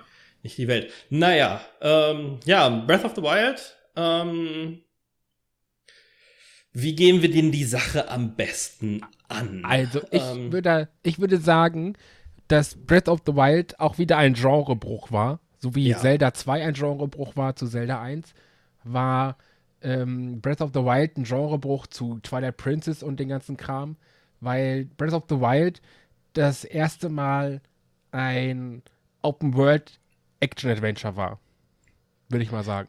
Wobei, du könntest fast behaupten, dass Breath of the Wild ein Back to the Roots Spiel ist, weil es meines Wissens nach, nach dem allerersten Zelda, das erste wieder war, bei dem man quasi die, ähm, die verschiedenen Dungeons in jeder Reihenfolge lösen Ja. konnte. ja, und es war halt auch wieder Open World. Das waren die ersten ja auch. Also Zelda Genau. und äh, Link to the Past waren ja auch Open World. Und ähm, deswegen sage ich das ja so, das war ein Ja. Genrebruch zu Twilight Princess und sowas und Four Swords, das war ja was ganz anderes eigentlich. So, ja, aber die würde ich auch eher als Spin-offs bezeichnen. Nee, das, was, was ich meine, ist, ähm, dass von Link to the Past an jedes äh, Zelda eine klare Dungeon Progression hatte. Du brauchtest immer das Item aus dem vorherigen Dungeon, um im nächsten weiterzukommen. Achso, ja, ja, genau. Den Hookshot und so weiter. Und das Einzige, bei dem es nicht so war, war davor, bei dem allerersten The Legend of Zelda, weil es diese Items noch nicht gab ähm, und du die paar Sachen, die du brauchtest, ähm, aus anderen Stellen meistens bekommen hast. Ähm, während ähm, und das war dann bei Breath of the Wild auch wieder so, dass du die Dungeons in jeder beliebigen Reihenfolge machen kannst. Bei allen anderen Zeldas dazwischen, Link to the Past, Ocarina of Time, ähm, Link's Awakening, Twilight Princess und so weiter, musstest du immer die vorgegebene Reihenfolge einhalten. Zum größten Teil. Hin und wieder gab es, glaube ich, mal, Ja. Konntest du mal eins vor dem anderen machen, aber es war sehr linear. Und ähm, Breath of the Wild war das erste seit dann äh, etlichen Jahren, was es dann wieder äh, quasi Back to the Roots offen gemacht hat. Ja, stimmt. Wobei man aber auch sagen muss, dass Back to the Roots neu erfunden wurde, weil die Dungeons, beziehungsweise Schreine heißen die ja in dem Teil, nicht wirklich Dungeons waren, fand ich. Sondern das sind mehr so kleine Prüfungen oder Mhm. Wissensaufgaben oder Fleißaufgaben, wenn man so möchte. Aber wirklich Schreine, wo man jetzt anderthalb Stunden drin rumrätselt und sowas, sind es ja nicht mehr. Ja, ich hätte gesagt, dass die, dass die, wie heißen die, diese Beasts, äh, diese drei Riesentiere. Ach, die vier Titanen meinst vier, Ja, dass, dass die am ehesten einem Zelda-Dungeon äh, gleichkommen. Ja, ja, doch, ja. Guter Vergleich. aber ähm, ich fand, dass die Dungeons bei den älteren Zeldas länger gedauert haben, weil auch die Titanen hast du, wenn du sie nicht kennst, in einer Stunde oder so vielleicht durch, wobei du Mhm. bei den Dungeons in den früheren Zeldas ähm, länger drin warst, gefühlt. So. Ja. Weil die halt ein bisschen knackiger waren und mehr Rätsel und so. Ja, ja. Ich, ich hätte jetzt gesagt, bei den alten war es eher so eine Stunde, die du bis du verbracht hast. Und ich finde diese Titanen oder wie die heißen, ähm, kannst auch, ein, wenn, du- wenn es einigermaßen find, gut dich zurechtfindest, bis in einer halben Stunde auch schon mal schnell durch eins durch. Ja, oder Der, der, Fleisch des Spiels liegt mehr in der offenen Welt Ja. als in den Dungeons. Und bei anderen Zelda-Spielen ist es eher umgekehrt oder zumindest 50-50, dass du ungefähr gleich viel Zeit verbringst, während du in, in Breath of the Wild ja 99% deiner Zeit in der offenen Welt, in den, in den Schreien, die du schon äh, erwähnt hast und so weiter Ja. verbringst. Aber Richtig. du hast halt auch genug zu tun in der offenen Welt, warum das halt so ist. Mhm. Und Ja. darum, darum geht es ja in Breath of the Wild eigentlich und deswegen finde ich es eigentlich so geil. Aber ganz kurz, um die Story anzureißen, warum ich sagte, dass ähm, Link's Awakening immer noch eine gute Story hat, weil die Story aus Breath of the Wild ist jetzt nicht so geil, muss ich ganz ehrlich sagen. um das kurz anzureißen, ohne zu spoilern, es geht darum, dass Prinzessin Zelda mal wieder von Ganon gefangen geworden ist, äh, gefangen genommen worden ist und jetzt im Schloss Hyrule seit 100 Jahren auf Link wartet, weil Link in so einen 100-Jahre-Schlaf äh, versetzt worden ist, weil er schwer verletzt worden ist. Und Ja. in den 100 Jahren hat sich einiges getan.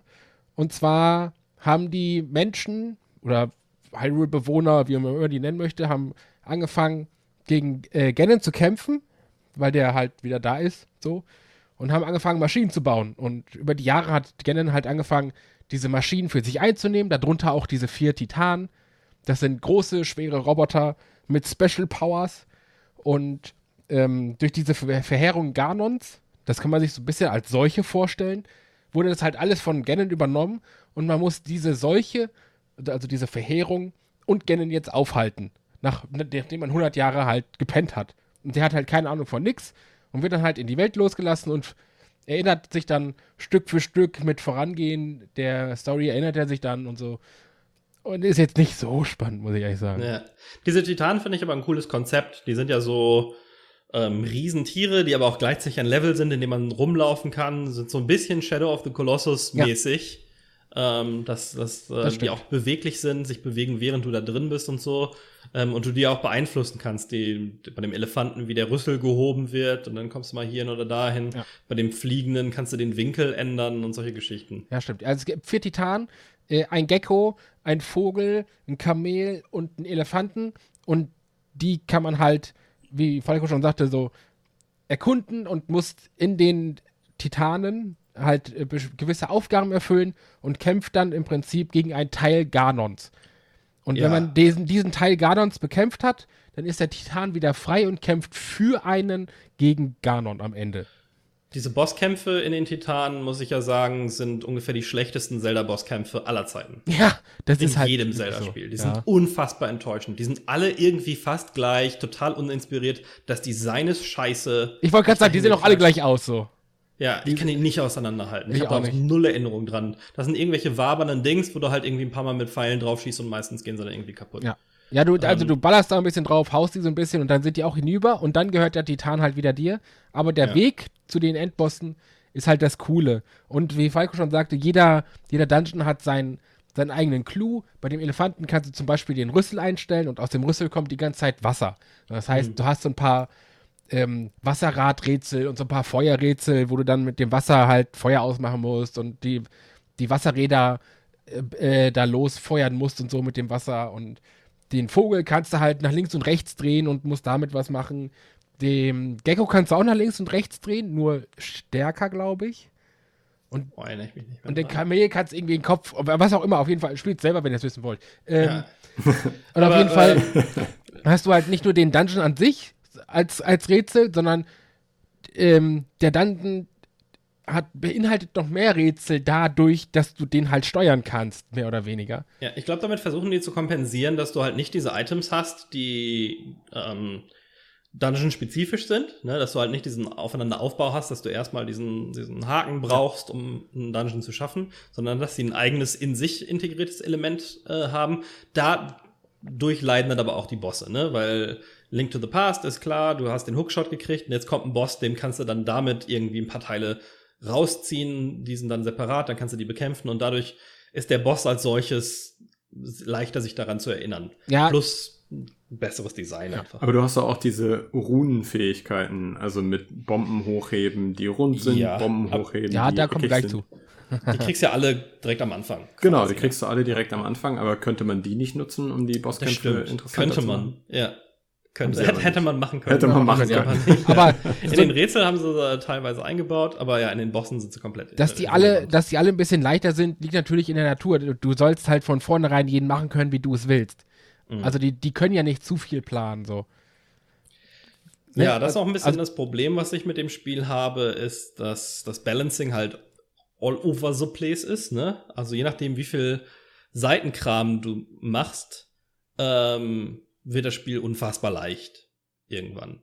Was ich eigentlich ganz charmant finde, weil es so ein Leveling-System ohne Leveling ist.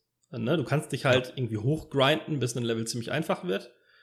Ähm, aber ja, dadurch ist es die Wechselwirkung zwischen Bereichen, die super schwierig sind und Bereichen, die super einfach sind, ist ein bisschen komisch manchmal. Ja, stimmt. Also manchmal, wenn man in einige Gebiete kommt, wenn du zum Beispiel am Anfang irgendwie falsch abbiegst und mal zwei Minuten zu weit läufst, stehst du halt direkt vor so einem Leunen und dann bist du halt am Arsch so. Ja. Kannst du machen, was du willst, du hast keine auch- Chance. Du hast halt auch irgendwie drei Herzchen, Ja, ähm, äh, kannst drei Holzschwerter, tra also drei Schwerter tragen, findest meistens irgendwelche Holzstöcke, die nach zwei Schlägen kaputt gehen. Und nachher hast du halt erstens ein Schwert, was nie kaputt gehen kann. Ähm, du hast, du hast 40 Millionen Herzen, ja, die, die gesamte linke Spielhälfte gefühlt ist voll mit, dein, mit deiner Healthbar. Äh, und, und dann noch irgendwie äh, 40 Millionen verschiedene Gerichte, die du gekocht hast, die dir Buffs auf alles geben. Ähm, dann wird es einfach zu leicht. Das ist mein Hauptproblem mit, ich, vielleicht schweift das jetzt zu sehr ab, aber im DLC gab es ja diesen Hard Mode. Ja. Und ich bin ja ein Freund von schwierigen Spielen. Ähm, wie gesagt, Link's Awakening habe ich dann auch in dem, in dem Hard Mode durchgespielt. Habe das sehr genossen, beziehungsweise der heißt äh, nicht Hard Mode, sondern Master Mode, glaube ich. Ähm, und das ist wohl der schlechteste Hard Mode, den ich je gespielt habe. Ich habe auch gehört, dass der irgendwann dann auch trivial einfach wird, wenn man sich dahin gegrindet hat ähm, und die ganzen Sachen hat. Aber am Anfang ist der so bescheuert, weil äh, die Gegner machen einfach unfassbar viel Schaden. Okay, fair enough. Ähm, Dark Souls. Aber äh, alle Gegner haben auch sich erholende Lebenspunkte. Oh, das Und ist ja deine nervig. Waffen am Anfang machen so wenig Schaden, dass du eigentlich die Tüten nicht kaputt kriegst. Es, du musst ach, weil sie schneller ge- regenerieren, als du Schaden machen kannst, oder was? Genau, genau, Ja, weil du musst halt ausweichen, damit du nicht getroffen wirst und du musst eigentlich permanent auf die einhauen, ohne Unterbrechung. Ähm, und die haben so viel Energie auch, dass du pro Gegner mindestens durch eine, wenn nicht durch zwei Waffen gehst am Anfang auch. Hm. Ähm, und das ist bescheuert. Das ist einfach nur ein grindy, schlecht gemachter, äh, schwerer Modus. Und ich war total enttäuscht, weil ich habe mir dafür den DLC gekauft. Das bescheuerte Motorrad hat mich nicht interessiert. Ja, mich auch nicht. Ähm, und dann dachte ich, hey, kommst noch mal rein, spielst noch mal von Anfang an auf schwer und dann kannst du die anderen DLC-Dungeons auch gucken. Das hat mich so frustriert in den ersten zwei, drei Stunden, dass ich dann aufgehört habe. Also ich bin so gerade von der Tutorial-Insel runter, die dauert ja so eine Stunde oder sowas, ähm, dass ich dann gesagt habe, nee, komm hier, vergiss es. Aber interessanterweise haben wir die letzten fünf Minuten darüber gesprochen, was an einem ähm, 97er Metacritic-Spiel schlecht ist. Ja, macht ja immer ein bisschen mehr Spaß, ne? Äh, erzählt mal, was, was, was äh, findet ihr am geilsten am Spiel? Ähm, oh, ich weiß gar nicht, wo ich anfangen soll. Lass mich ganz kurz meine Textdatei aufrufen. Ich habe Ich nämlich ja mal- in den letzten ich kann ja- Tagen ähm, habe ich nämlich vers verstärkt gespielt, bezieh- beziehungsweise in der letzten Woche, weil ich krankgeschrieben war nochmal für eine Woche. Nein, kein Corona, äh, bevor jetzt die doofen Bemerkungen kommen. Und zwar ähm, habe ich viel Zeit damit verbracht. Schon wieder. Das ist jetzt das, das dritte oder vierte Mal, dass ich mich wirklich tagelang daran setze und es wirklich viele Stunden spiele und auch durchspiele, weil es mich immer wieder packt. So, nur da um das nochmal zu sagen. Und ähm, da hatte ich halt auch Zeit, so ein bisschen Notizen zu machen für halt die Episode, weil wir ja Profis sind. Also das bedeutet, du hast tatsächlich das Ende von dem Spiel jetzt schon dreimal gesehen. Dreimal oder viermal habe ich schon gesehen, ja. Und was ist, was ist für dich bei den unterschiedlichen Durchgängen anders? Also ich meine, Ähm, ist es einfach nur mehr vom Gleichen oder spielst du es dann auch auf eine andere Art und Weise? Das ist ein sehr guter Punkt, Alex. Schön, dass du fragst. Denn der Grund, warum ich das immer wieder gerne spiele und warum es nicht langweilig wird, ist, dass immer wieder irgendwas Neues passiert und dass du immer wieder was Neues entdeckst. Das war jetzt zuletzt erst, habe ich gesehen, dass neben so einem Schrein ein Pfad weitergeht, den ich bis dahin noch nie gesehen habe. Und der Pfad hat mich zu einem neuen Schrein geführt und so ein paar Crafting-Materialien. Ich meine, wie geil ist das denn? Du hast ein Spiel schon so, für, so oft durchgespielt und, und äh, findest beim vierten Durchgang immer noch mal einen neuen Schrein und einen neuen Pfad, ohne dass irgendjemand gesehen hat, also äh, ohne dass irgendwie so ein NPC gesagt hat, so, ich habe ja gehört, neben dem Schrein gibt es noch einen versteckten Pfad. Sondern das habe ich halt selbst entdeckt und das fand ich halt geil, dass es immer noch Events gibt, die ich nicht kenne. Äh, dass es immer noch so Zonen oder Gebiete gibt, die ich nicht kenne. Und ähm, ich weiß nicht mehr, welches Event das war, aber ich habe halt auch vor letzten, letztens erst über, äh, vorgestern oder sowas, noch ein neues Event gefunden. Mitsamt neuer Quest so. Also jedes Mal, wenn ich das spiele, gibt es immer wieder was Neues. Also ich habe es ja jetzt noch gar nicht so weit gespielt. Ich habe beispielsweise noch keinen von diesen vier Titanen da überhaupt nur gesehen. Ähm, wenn man sich die Spielwelt anguckt, könnt ihr das von der Größe her mit irgendeiner Spielwelt ähm, von einem anderen Open-World-Spiel vergleichen? Also ist es tendenziell eine sehr große Spielwelt oder mittel oder eher klein? Was wäre vergleichbar? Äh, puh, also ich sag mal, die ist nicht so groß. Sie fühlt sich aber sehr groß an, weil du, und jetzt kommen wir zum nächsten guten Punkt, ähm, überall hingehen kannst, wo du willst. Also, mhm. what you see is where you get, so im Prinzip. Wenn du ganz hinten irgendwie so ein paar Berge siehst und du läufst wirklich minutenlang nur auf diese Berge zu, kannst du irgendwann auf diese Berge hochklettern. Alles, was du siehst, ist irgendwie begehbar, solange du nur lange genug durchhältst, um dahin zu gehen. Zum Beispiel, wenn du ganz oben bist, ganz oben links an der Karte und siehst ganz, ganz unten rechts irgendwie noch so einen Beobachtungsturm, dann kannst du den halt markieren und wirklich geradeaus drauf zulaufen und du kannst halt wirklich ununterbrochen durchgehen. Es ist nicht, dass du irgendwie in ein anderes Level geportet wirst oder dass du eine Ladezeit hast oder so, sondern du kannst wirklich durchgehen. Von da, wo du bist, kannst du hingehen, wo du willst und was du siehst und du kommst halt wirklich da an. Und das ist mit so, was ich glaube, was die relativ kleine Welt im Vergleich zu anderen Open-World-Spielen relativ groß wirken lässt. Weil du halt viel laufen kannst. Ja, es sind auch viele Sachen, die man so entdecken kann. Ich habe gerade noch mal kurz nachgeschaut. Äh, sie ist ein bisschen größer als Skyrim. Oh, okay. Ähm, ungefähr so groß wie Ark Survival für Leute, die das gespielt haben. Ähm, wobei das auch immer drauf ankommt, ne? Ähm, weiß ich ja nicht. Skyrim ist auch vollgepackt mit Zeug. Ähm, vor allen Dingen dann auch detaillierten Dungeons und sowas. Ich glaube, in, in Skyrim ist noch mehr Zeug so. Ähm, ja. Ähm, aber, aber dafür ist natürlich da auch viel Copy-Paste, wobei ja bei Zelda auch ein bisschen. Ähm, ja, aber du kannst bei Skyrim kannst du halt nicht einfach losgehen und sagen, okay, das sehe ich, da gehe ich jetzt hin. Ja, ja, genau. Also es gibt halt irgendwie einen maximal ähm, steilen Hang, den du dann nicht mehr überqueren kannst. Und bei Zelda theoretisch zumindest kannst du ihn überqueren. Ja, dadurch, dass aber du halt diese geile Kletter-Engine hast, der kann ja wirklich an allem hochklettern. Und was dadurch, begrenzt denn dann tatsächlich die Welt? Ja, das ist ein bisschen äh, doof tatsächlich. Das ist einfach irgendwann zu, äh, zu Ende. Also Wasser. Nee, Leere. Nee, ähm, auch nicht. Mehr so hohe Felsen, wo man nicht drüber gucken kann und auch nicht hochkommt, weil es regnet. Ja, beides, glaube ich. Also es gibt ein paar Sachen, wo es einfach nur Oze Ozean ist und da wird man dann irgendwie ja. gefressen, wenn man versucht rauszuschwinden. Und dann gibt es ein paar Sachen, wo du halt nicht, ähm, nicht weiterkommst. Also du dein, es gibt ja auch ein Limit, wie viel du klettern kannst. Und ja, der Regen, der Regen ist auch so ein kleines Ding, was mich immer aufregt äh, weil der random kommt, total unvorhersehbar ja. in ein paar Sekunden und dann kannst du halt nicht klettern. Das ist nur nervig. Also, hm. ich habe zu dem Regen, ah, ist, der Regen ist auf meiner Liste eigentlich ein Bad-Punkt. Ja. Weil der Regen kommt immer genau dann, wenn er dir den Spielspaß versauen soll. wenn du zum ja. Beispiel, wenn deine Aufgabe besteht, den Berg hochzuklettern und du gehst bei schönem Wetter los, und du bist an dem Berg, ist halt innerhalb von einer Sekunde Regen. Dann gehst du ein paar Schritte zurück, dann ist wieder Sonne.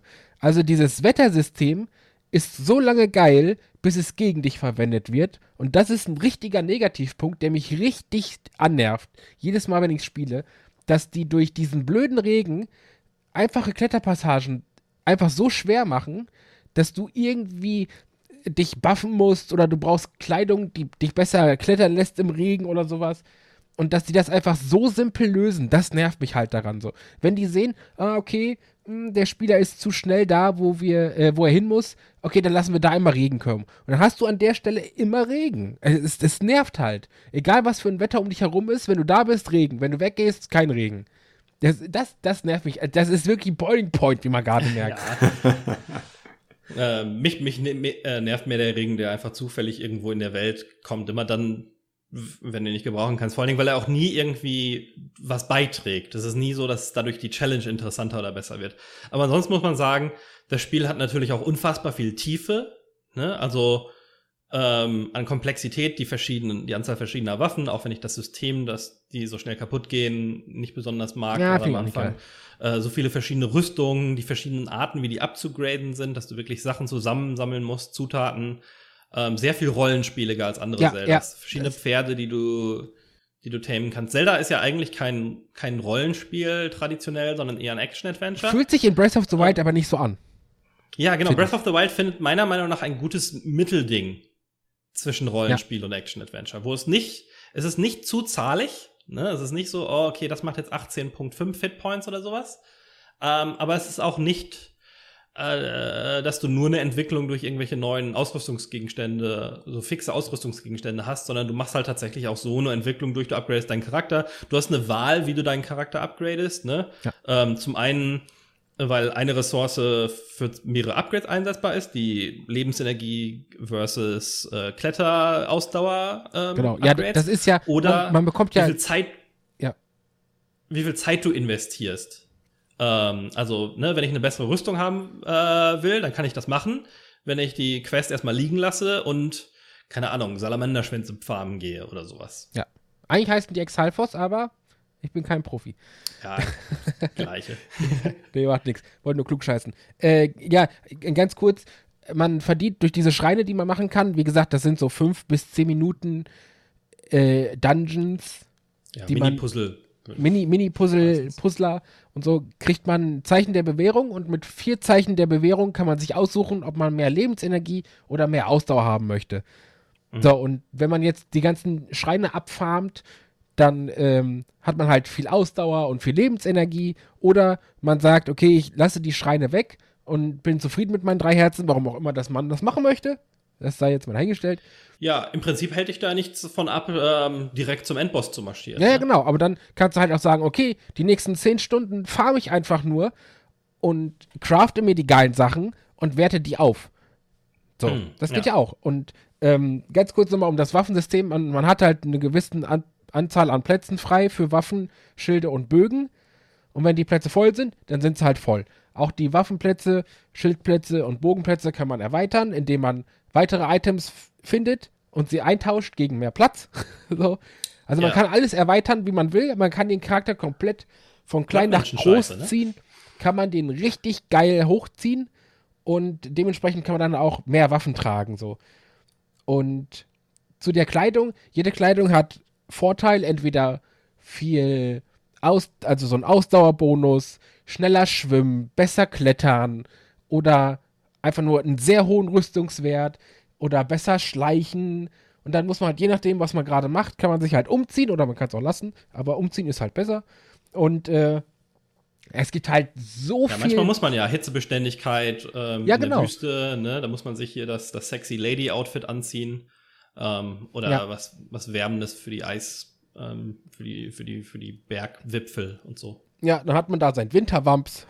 Ja. Finde ich immer noch geil, weiß man sofort Bescheid. Also, und dann ist ja, ist das ähm, so, dass du bei Feen, ich nenne sie mal speziell, bei speziellen Feen kannst du deine Kleidung noch aufwerten gegen andere Gegenstände, die man so findet, also gegen normalen Crafting-Loot. So wie diese Echsenschwänze und Herzen und Klauen, was man alles so findet. Das gibt man dann so, einer, so einer Fee und dann wertet die einem die Rüstung auf. Was entweder die Rüstung verbessert oder den Effekt der Rüstung. Und dann hat man da halt auch noch mal was zu tun. Also, man kann in diesem Spiel keine Langeweile haben, weil es einfach so fucking viel zu tun gibt. Neben der Hauptline, also neben der Hauptstoryline gibt es noch so viel. Du musst deine Waffentaschen ver vergrößern, du musst deine Bogentasche vergrößern, du musst deine äh, Random-Tasche vergrößern, du musst bessere Kleidung finden und diese Kleidung aufwerten, du brauchst gute Waffen und bessere Waffen und du musst noch kochen. Das ist das nächste Feature, was ich geil finde. Aber das kann Folge machen. Ich muss ganz kurz Luft holen. also ich finde das Kochen gar nicht so super, weil das Kochen ewig lange dauert und du ständig diese bescheuerte Animationen reingucken musst und dadurch die Menüs navigieren. Der, der, der Outcome ist cool, dass du verschiedene Sachen kombinieren kannst, dadurch verschiedene Gerichte äh, hast, die dann auch verschiedene Sachen haben, wie ähm, Feuerschaden minimieren, mehr Schaden selber machen, mehr Ausdauer haben für eine gewisse Zeit, Ausdauer sofort wieder aufladen und solche Geschichten. Ähm, das System an sich ist ein bisschen doof, weil äh, du sitzt dann da halt ewig an so einer Dings und bist dann 10, 15 Minuten Realtime damit beschäftigt, in Menüs irgendwelche Sachen zusammenzuklicken und dir die Animation dazu anzuschauen. Aber vom System her ist es ganz cool. Ich würde sogar fast sagen, ähm, diese ganzen, diese ganzen Sachen, sind das, was das Spiel gut macht. Die Hauptstoryline ist relativ schlecht, die Hauptdungeons sind relativ uninteressant bis auf diesen Twist. Die Bosse, ähm, selbst das Endschloss äh, ist äh, nicht, nicht besonders spaßig zu spielen, aber alles dazwischen. Die Kämpfe sind teilweise interessanter, weil du auch hin und wieder auf richtig große, gefährliche Gegner triffst. Und am Anfang sind die noch ähm, fast unbesiegbar und dann irgendwann kriegst du sie platt und hast dann diese Erfolgserlebnisse. Du hast dieses Abhakgefühl. Ich bin ja so jemand, der gerne Checklisten voll macht ohne dass du wirklich eine Checkliste hast. Also du hast jetzt nicht irgendwie eine dicke Nummer in der Ecke, oh, in diesem Gebiet hast du 18 von 32 ähm, Schreinen erledigt, sondern es ist, ähm, sondern es ist viel freier als das. Du erkundest viel mehr. Du, äh, du siehst interessante Sachen in der Welt, gehst dahin und wirst fast immer, wenn irgendwas interessant aussieht, damit belohnt, dass dann Schrein oder sonst irgendwie ein, ja. ein Pickup ist, ähm, der dann gesagt hat, hey, super cool, dass du hier hingegangen bist, hier hast du noch was äh, aber äh, dafür, das, das beste Zeichen dafür, dass man was Geiles entdeckt hat, sind die Crocs.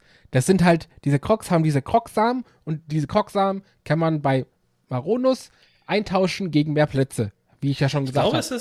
Ich glaube, ist es nicht äh, mittlerweile Kanon, dass das deren Häufchen sind? Ja, das, genau, das sind deren Häufchen, aber die heißen halt Krogsamen. Deswegen äh, auf jeden Fall ähm, sind diese, das sind nochmal kleinere Mini-Rätsel in der offenen Welt. Zum Beispiel, da stehen drei Steine, drei viereckige Steine aufeinander und ein viereckiger Stein liegt daneben. Und dann kann man den anhand ähm, von dem Magnetmodul, kann man den vierten Stein nehmen, weil dann ist es wahrscheinlich ein Metallblock oder so, was auch immer, ihr könnt mich mal. Und dann nehmt ihr den halt und stellt den oben auf, den, auf die drei drauf und dann entdeckt ihr auf einmal so einen Krog. Und der gibt euch also einen Krogsamen. Das heißt, wer offen, mit offenen Augen durch diese Welt läuft, kann nochmal vier kleine Mini-Rätsel überall entdecken, die dir dann nochmal äh, belohnt, weil du sie entdeckt hast. Ja. Und davon gibt es auch viel mehr, als du Neun, brauchst. Sorry. 911 Krocksamen gibt es insgesamt. Ja, aber nach 450 oder sowas. Ja, genau. Also 900 von diesen kleinen Mini-Rätselchen gibt es zu entdecken. Lustig, und ich habe so jetzt gerade 64. Also ich habe noch ein bisschen oh, okay. was vor mir. Okay, okay. Ja. Ich könnte mir sogar vorstellen, dass es, wenn man diese ganzen Sachen im Hinterkopf hat, dass es vielleicht sogar gut ist, dass die Hauptstory von dem Spiel nicht so besonders ja, tolle ist. Ich glaube auch. Mhm, ja. Also ich, ich finde bei Open-World-Spielen, die dir so viel zu tun geben, ist es häufig sehr, sehr schwer, der Hauptstory zu folgen oder die Hauptstory rückt total in den Hintergrund. Also ähm, ich, ich glaube, da wäre es sogar, sogar schlecht, wenn die Hauptstory mega engaging wäre und du die ganze Zeit der Hauptstory folgen willst aber mhm. eigentlich gibt's ja noch, also ich kann ja auch dieses Gericht machen und ich kann ja auch dieses Häufchen einsammeln und ich kann ja noch diesen Schrein machen und ich kann ja auch dieses kleine Rätsel lösen. Diese ganzen Sachen sorgen eigentlich immer dafür, dass die Hauptstory verwässert wird. Und wenn die von vornherein total wässrig ist, also total irrelevant ja. ist, ähm, dann leidet sie wenigstens nicht darunter. Ja, äh, und andersrum, es ähm, interferiert sie auch nicht damit, äh, mit dem Erkundungsdrang. Genau. Du hast nicht das Gefühl, so, oh, da ist eine interessante, eine kleine interessante Insel äh, neben dem Strand. Du hast nicht das Gefühl, so, ah, aber eigentlich ist das ein Umweg, wenn ich jetzt zum nächsten Dungeon will. Weil das nächste Dungeon sowieso nicht so interessant ist. Du willst die kleine Insel erforschen ja. und die, die, Zeit ist da gut einge, eingesetzt. Ähm. Ja. Das ist eine, eine gute Kombination irgendwie. Ja. Das ist ein gutes ja, Wechselspiel. Und wer jetzt glaubt, er hätte schon alles gehört. Nein. Alex hat das, Alex hat das gerade schon mal kurz angedeutet. Man hat auch den sogenannten Schickerstein. Das ist ein, ein Gerät, beziehungsweise ein Stein, der ist so ein bisschen grauig, Ja, da- schwarz-orange. Das sind Da Tablets. merkt man, dass das für die Wii Und, U ja, designt äh, wurde. genau. Ne? Das soll original einfach der Wii U-Controller sein. Ja, und halt als Steinform, so mehr als Relikt. Ja. Und der hat verschiedene Module. Und zwar kannst du mit den Modulen ähm, Gegenstände einfrieren. Also nicht einfrieren im Sinne von einfrieren, einfrieren, sondern in der, in der Zeit, Zeit, genau, in der Zeit stillstehen lassen. Man kann damit Bomben generieren und, und werfen. Man kann, ähm, man hat so ein Magnetmodul, damit kann man halt also so Metallsachen aufheben und durch die Luft äh, heben und sowas. Man hat noch so ein Fotomodul, aber das ist mir völlig egal. Und mit diesem Gibt es auch eine Modul. Sidequest zu. Was? Da gibt es auch eine Sidequest zu, so einen Katalog zu vervollständigen. Ja, ja, genau. Dass man nochmal alle, alle Gegenstände und alle Gegner und sowas fotografiert. Mhm. Ja. Ja, dann hast du es hundertprozentig voll und so, aber mache ich nie. Ähm, ja, und die, diese, diese Werkzeuge, die man hat, sind dann weitere Werkzeuge für weitere Schreine und für weitere Rätsel in der offenen Welt und, und, und. Also man hat wirklich so viel zu tun und kriegt so viel Werkzeug an die Hand, dass man sich wirklich stundenlang beschäftigen kann, ohne auch nur eine Sekunde in der Story voranzukommen. Also ich glaube, ich bin jetzt wieder bei, lass mich nicht lügen, 40, 50 Stunden und ich habe erst die ersten zwei Titanen gemacht. Sorgen auch für, wieder für Sachen, äh, die ich in einem Zelda nie erwartet hätte, wie ähm, witzige, unsinnige Ja, Physikspielereien. da hast du mir gezeigt. Also das möchte ich erzählen, weil ich das so lustig fand. Ja. Da, da kannte ich das ja noch nicht, aber da warst du mit der Switch bei deinen Eltern und ich war kurz bei dir und dann hast du mir es gezeigt. Und zwar hast du so einen Felsblock genommen, hast den äh, eingefroren, also in der Zeit einfrieren lassen. glaube ich. Ja. Ja, oder Baumstamm, weiß ich nicht mehr. Auf jeden Fall hast du das einfrieren lassen. Hast dann ein paar Mal mit deinem dicken Hammer dagegen gehauen, hast dich draufgestellt und als der Effekt des Moduls aufgehört hat, also dieser, dieser Effekt, dass das in der in, in Zeit und Raum stehen bleibt, hört nach fünf Sekunden und sowas wieder auf, automatisch. Und ähm, weil du dagegen gehauen hast, ist halt diese Physik, diese Energie dahinter, die ist halt gespeichert bei dem Spiel. Das ist so gewollt. Und auf jeden Fall war dann der Effekt weg, dass du eingefroren bist und dann bist du halt mit dem Ding weggeschleudert worden. So. Und, Äh, kreative Fast-Travel-Funktion. ja, ja, genau. So. Aber das, das, das ist halt auch vom Entwickler so gewollt. Das ist nicht so, dass es Hm. irgendwie ein Exploit ist oder so, sondern man merkt ganz schnell, okay, der Entwickler will, dass man damit spielt. Ja, genau. Also die Und- Systeme sind so designt, ähm, ob jetzt gewollt oder nicht, ist eigentlich egal, aber sie sind so designt, dass sie als Sandkasten funktionieren und du kannst damit rumspielen. Und Ja, die sind genau. interaktiv genug, dass sie nicht, äh, Und, dass das nicht so ähm, festgeschrieben ist. Dinge einfrieren, gegenhauen und draufspringen ist halt normal geworden, obwohl es ja eigentlich nur eine Spielerei war. Und so gibt es, es gibt halt, solche Spielereien gibt es halt sehr viel. Zum Beispiel, wenn du Hm. ein Feuer entfachst auf einer großen Wiese, beziehungsweise ein großes Feuer auf einer Wiese entfachst, kannst du mit dem Parasegel hat, in der Luft aufsteigen, weil Feuer halt für Auftrieb sorgt. Ja. So, normalerweise kannst du mit dem Parasegel nur von oben nach unten gleiten. Ist halt ein Segel. Und wenn du irgendwo Feuer machst, kannst du das halt nutzen, um damit aufzusteigen und kannst dir dadurch auch Abkürzungen suchen und machen. So, das ist halt so ein Punkt auf meiner guten Liste. Es sind diese kleinen Details, die das Spiel richtig geil machen. Sei es jetzt irgendwie mit einem Felsblock irgendwo drüber schießen, sei es, ich fäll einen Baum, um auf die andere Seite der Schlucht zu kommen, sei es so ein, ich zünd ein Feuer an, damit ich irgendwo drüber herfliegen kann und ich irgendwie an schweren Gegnern vorbeikomme oder so. Das sind Das mischt sich auch schön in die Kämpfe mit ein, ne? wenn man möchte. Und da muss ich sagen, das Spiel ist leider belohnt das meiner Meinung nach nicht genug. Meistens geht man dann doch immer, immer in den normalen, traditionellen Kampf.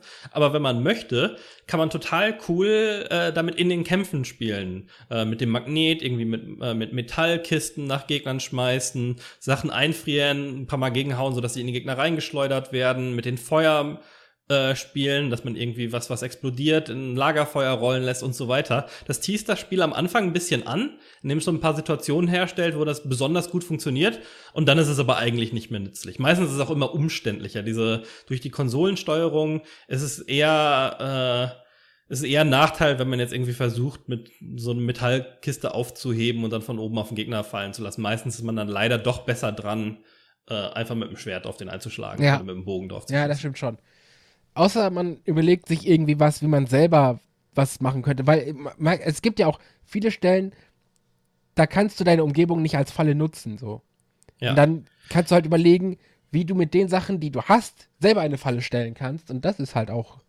Es sieht auch super cool aus, wenn man es richtig hinkriegt. Ja. Ne? Ich habe so ein paar Videos gesehen von einem, der reitet auf dem Pferd auf einen dieser, dieser in der englischen Version heißen die Guardians, diesen spinnenmäßigen Roboterviechern zu, schießt einen Feuerpfeil in die Wiese, springt von dem Pferd ab, macht den Paraglider auf, wird durch die Hitze nach oben getragen und aus der Höhe äh, wechselt er wieder auf, die, auf den Bogen und schießt mit so einem Spezialpfeil dem Viech genau ins Auge und besiegt es dadurch. Und es sieht super cool aus.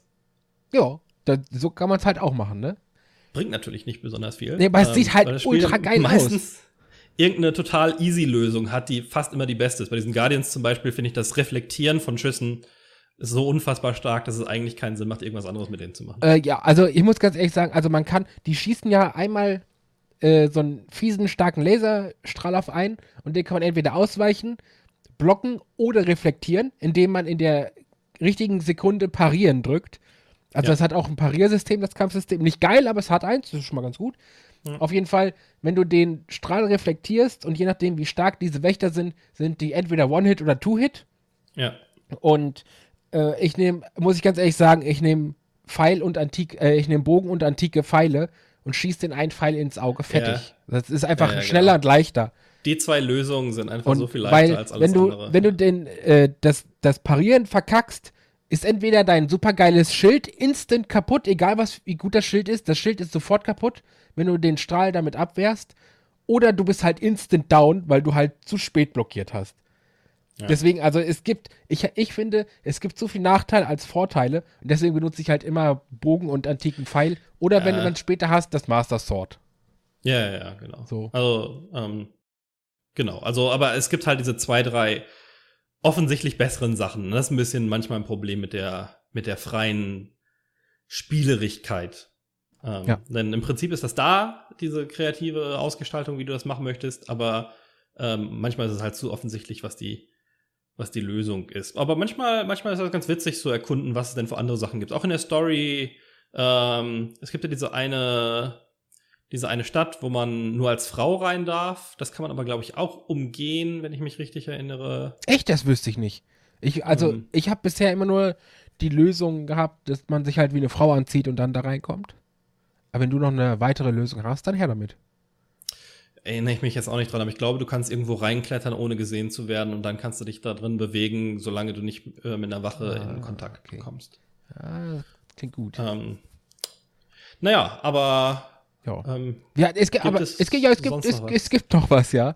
Und zwar die Türme. Ähm, Ah, auch ein ja. wichtiges, Ja. eigentlich auch ein wichtiges Element, weil die Karte ist riesengroß und unaufgedeckt und man muss erst so Assassin's Creed-Style genau, wollte ich gerade sagen, das ist die Ubisoft-Formel auf so einmal. Aussichts, Aussichtspunkte erklimmen, damit man eine Übersicht über dieses Gebiet kriegt. Und ich finde es geil, dass jeder Turm nochmal ein Rätsel für sich ist. Ja. Weil du kannst nicht einfach zu dem Turm gehen, hochklettern, fertig, sondern jeder Turm hat irgendwie eine Schwierigkeit, da hochzukommen.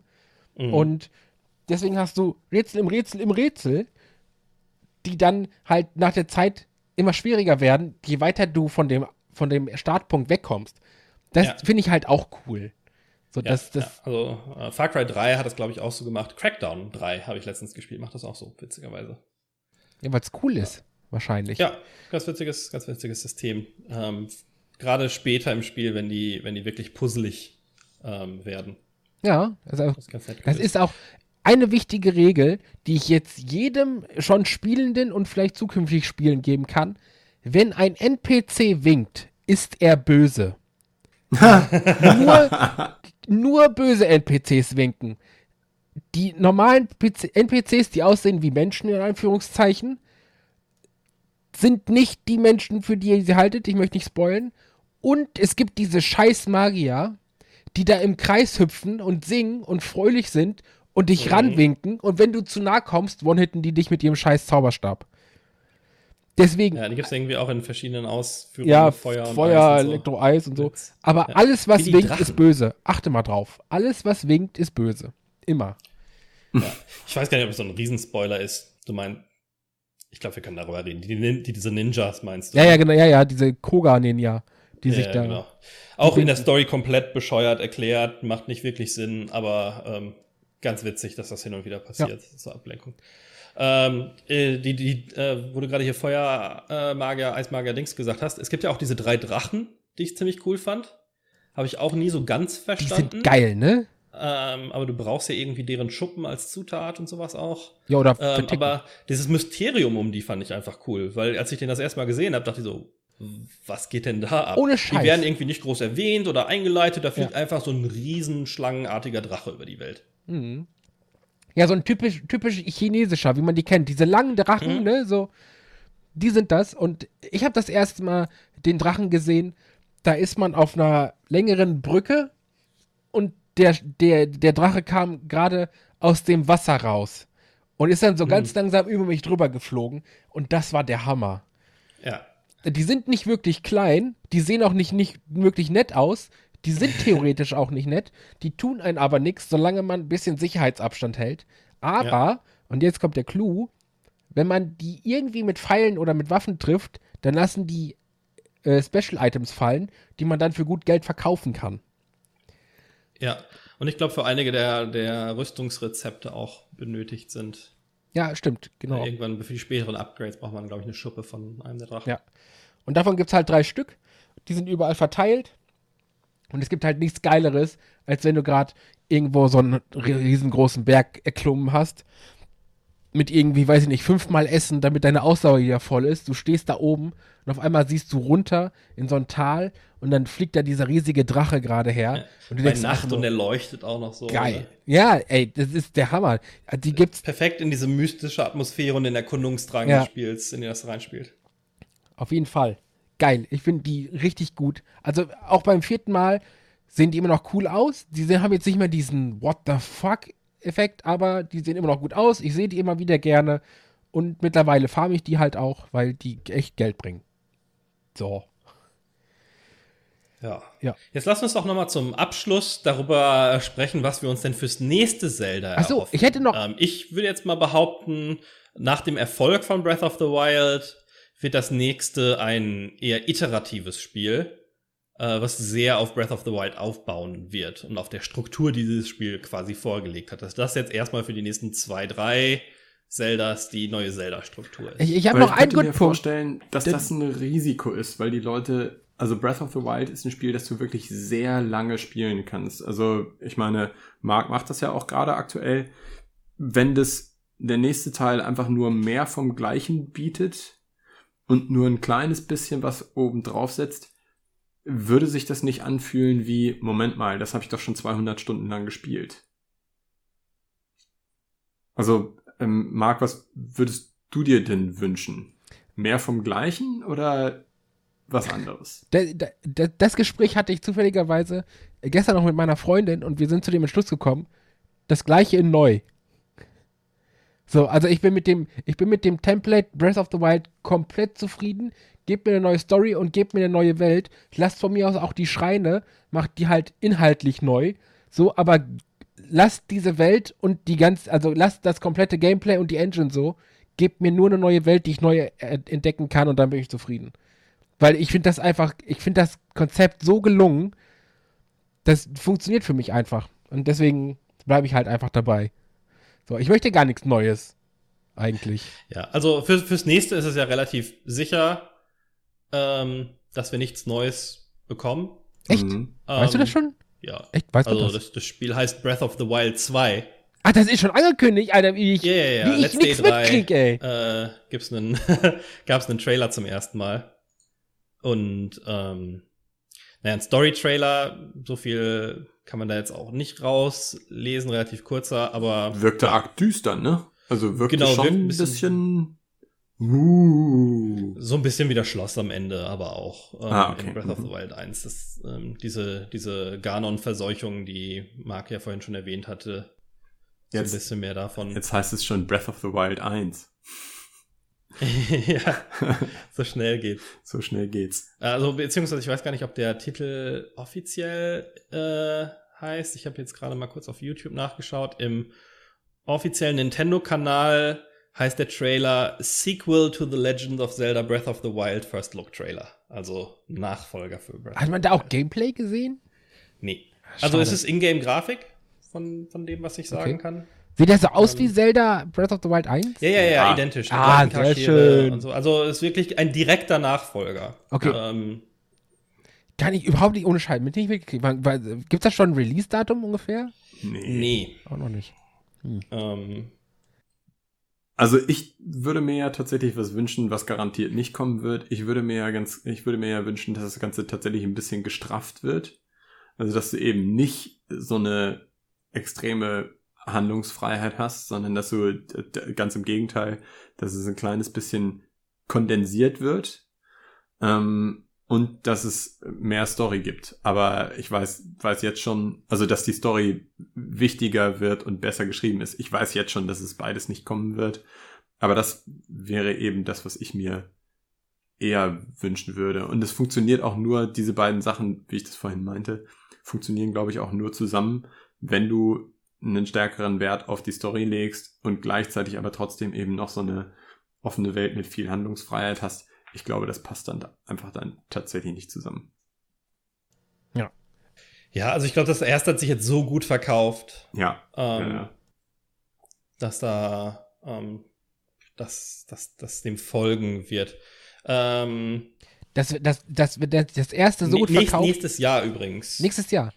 Ist so grob das. Also es hieß mal 2020 und dann hieß es irgendwann dann doch eher 21. Aber das gab's bisher auch noch nicht. Einen direkten Nachfolger? Also zwei Teile, die tatsächlich direkt miteinander verbunden sind? Stimmt, vor allen Dingen nicht nummeriert. Ja.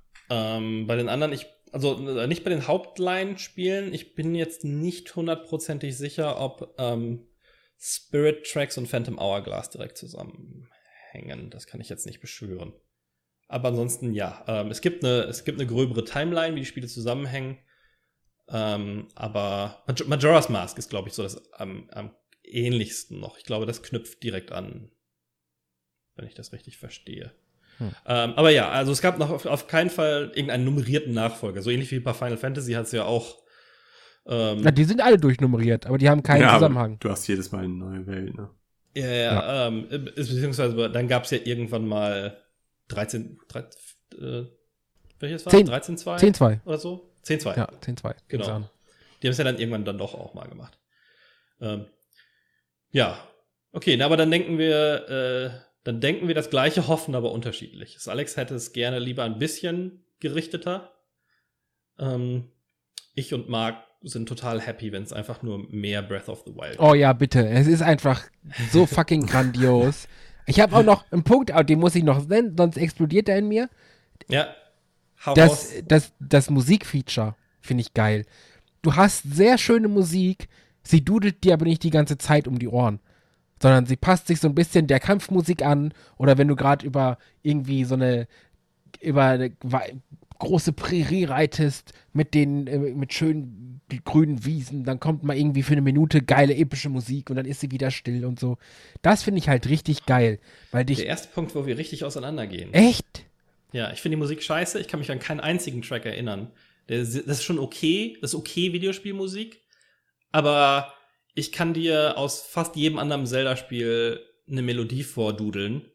Ähm, die Wind Waker äh, Ballade des Windfischs kann ich dir vorsingen. Aus Ocarina of Time kann ich dir fast jeden der Songs vorsummen, die du auf der Ocarina spielen kannst. Es sind auch viel zentralere Elemente. Das Hauptthema natürlich aus den alten Teilen. Ich kann mich an kein einziges Breath of the Wild Musikstück erinnern. Ja gut, man muss ja jetzt aber dazu sagen, dass du einer derjenigen bist, die die Secret of Mana Remastered Version nicht äh, Musik nicht mag, ne? Also da weiß man ja, wo bei dir angesetzt wird. Das kann ja ignoriert halt, werden. weiß ich nicht. Das ist halt 0815 Videospielmusik. Vielleicht Ja, aber ich, besser, ich finde sie, ja, ist, äh, schön orchestralisch und ich finde es halt so schön, dass die, wie gesagt, nicht die ganze Zeit durchdudelt. Sondern du hast auch mal Stille und keine Musik. Und sowas. ja, das stimmt. finde ich also, halt Also, wie die angenehm. Musik eingesetzt ist, die da ist, finde ich schon okay. Ähm, ich hätte mir aber gewünscht, dass es da ein paar äh, einfach besser komponierte Stücke gäbe, die, die ein bisschen mehr catchy sind. Ähm, vielleicht liegt das natürlich auch daran, dass es nicht wirklich Teil des Spiels mehr ist, ne? Bei, bei ein paar von den anderen, also bei Ocarina of Time ja offensichtlich, ähm, weil du die Ocarina selber spielst. Äh, Majora's Mask hat ein ähnliches System. Bist du natürlich mit den Melodien viel mehr verbunden. Aber ich fand es ein bisschen, ein bisschen schade, dass es nicht irgendwie eine Melodie ist, die ich so vor mich hinsumme, wie es mit dem Hauptthema oder so ist. Hm. Ja gut, dass das Hauptthema unerreicht ist, das, das weiß ja jeder. So. wer das, aber wer das gesagt, Zelda-Lied ähm, nicht ich- kennt. Ähm, aus Ocarina of Time kann ich dir halt zehn solche Sachen vorsummen. Ja, gut, wer kennt das nicht? Wobei man auch sagen muss, Äh, dass man die, die Musik aus dem, wenn du das erste Mal aus dem ersten Schrein kommst, wo du wach wirst, dann hast du ja dieses Breath of the Wild Intro, diesen Kameraschwenk. Die Musik, die ist schon ganz geil, muss man sagen. Der Moment ist aber Ja. auch cool so. Kann, aber kannst du sie vorsummen? Nein, Sir. Ja, siehst du, also das, das meine ich. Also die ist nicht schlecht, die Musik. Ähm, und auch schön, dass mal äh, ein paar sind, ein paar sind ja auch Stücke einfach aus der Zelda-Historie als orchestrale Sachen wieder neu aufgelegt. Das finde ich schon schön, aber ich finde es ein bisschen schade, dass diese catchy Melodien fehlen. Aber Es ist aber auch nicht Äh, mal, muss auch ganz ehrlich sagen, es ist auch nicht mal die Zeit für catchy Melodien. Früher war Ja. das, früher war das anders, ja, aber mittlerweile weiß ich jetzt nicht. Gibt es noch catchy Melodien? Ah, also es ist nicht mehr, nicht mehr so häufig, das stimmt schon. Ähm, Gerade weil man damals ja mit weniger Channels mehr machen woll, äh, musste. Es gibt äh, in Retro-Spielen finde ich die Musik oft besser als in modernen Spielen. Also Shovel Knight zum Beispiel hat einen super Soundtrack. Ähm, äh, wie heißt es hier? Megalovania von Undertale. Ähm, Höre ich mir jeden Tag an fast. ähm, aber in, in Mainline-Spielen ist es tatsächlich selten geworden. Das ist eher so, so Filmmusik, so Spec-Musik ähm, geworden. Ja. Ähm, naja, cool, aber ich glaube, wir haben lang genug über Zelda äh, geredet. Wir interessieren uns natürlich, was, was unsere Zuhörer von Zelda ähm, halten, Aber was nur, wenn euer sie es gut Lieblingsteil ist. Ähm, was wie ihr Breath of the Wild fandet, worauf ihr euch am meisten in Breath of the Wild 2 freut und wie ihr glaubt, dass die Zelda-Serie weiter verlaufen wird. Ich bedanke mich bei allen fürs Zuhören und natürlich auch bei euch beiden, äh, dass ihr wieder dabei wart. Und dann hören wir uns beim nächsten Mal wieder. Bis dahin. Dankeschön. Ciao. Ciao.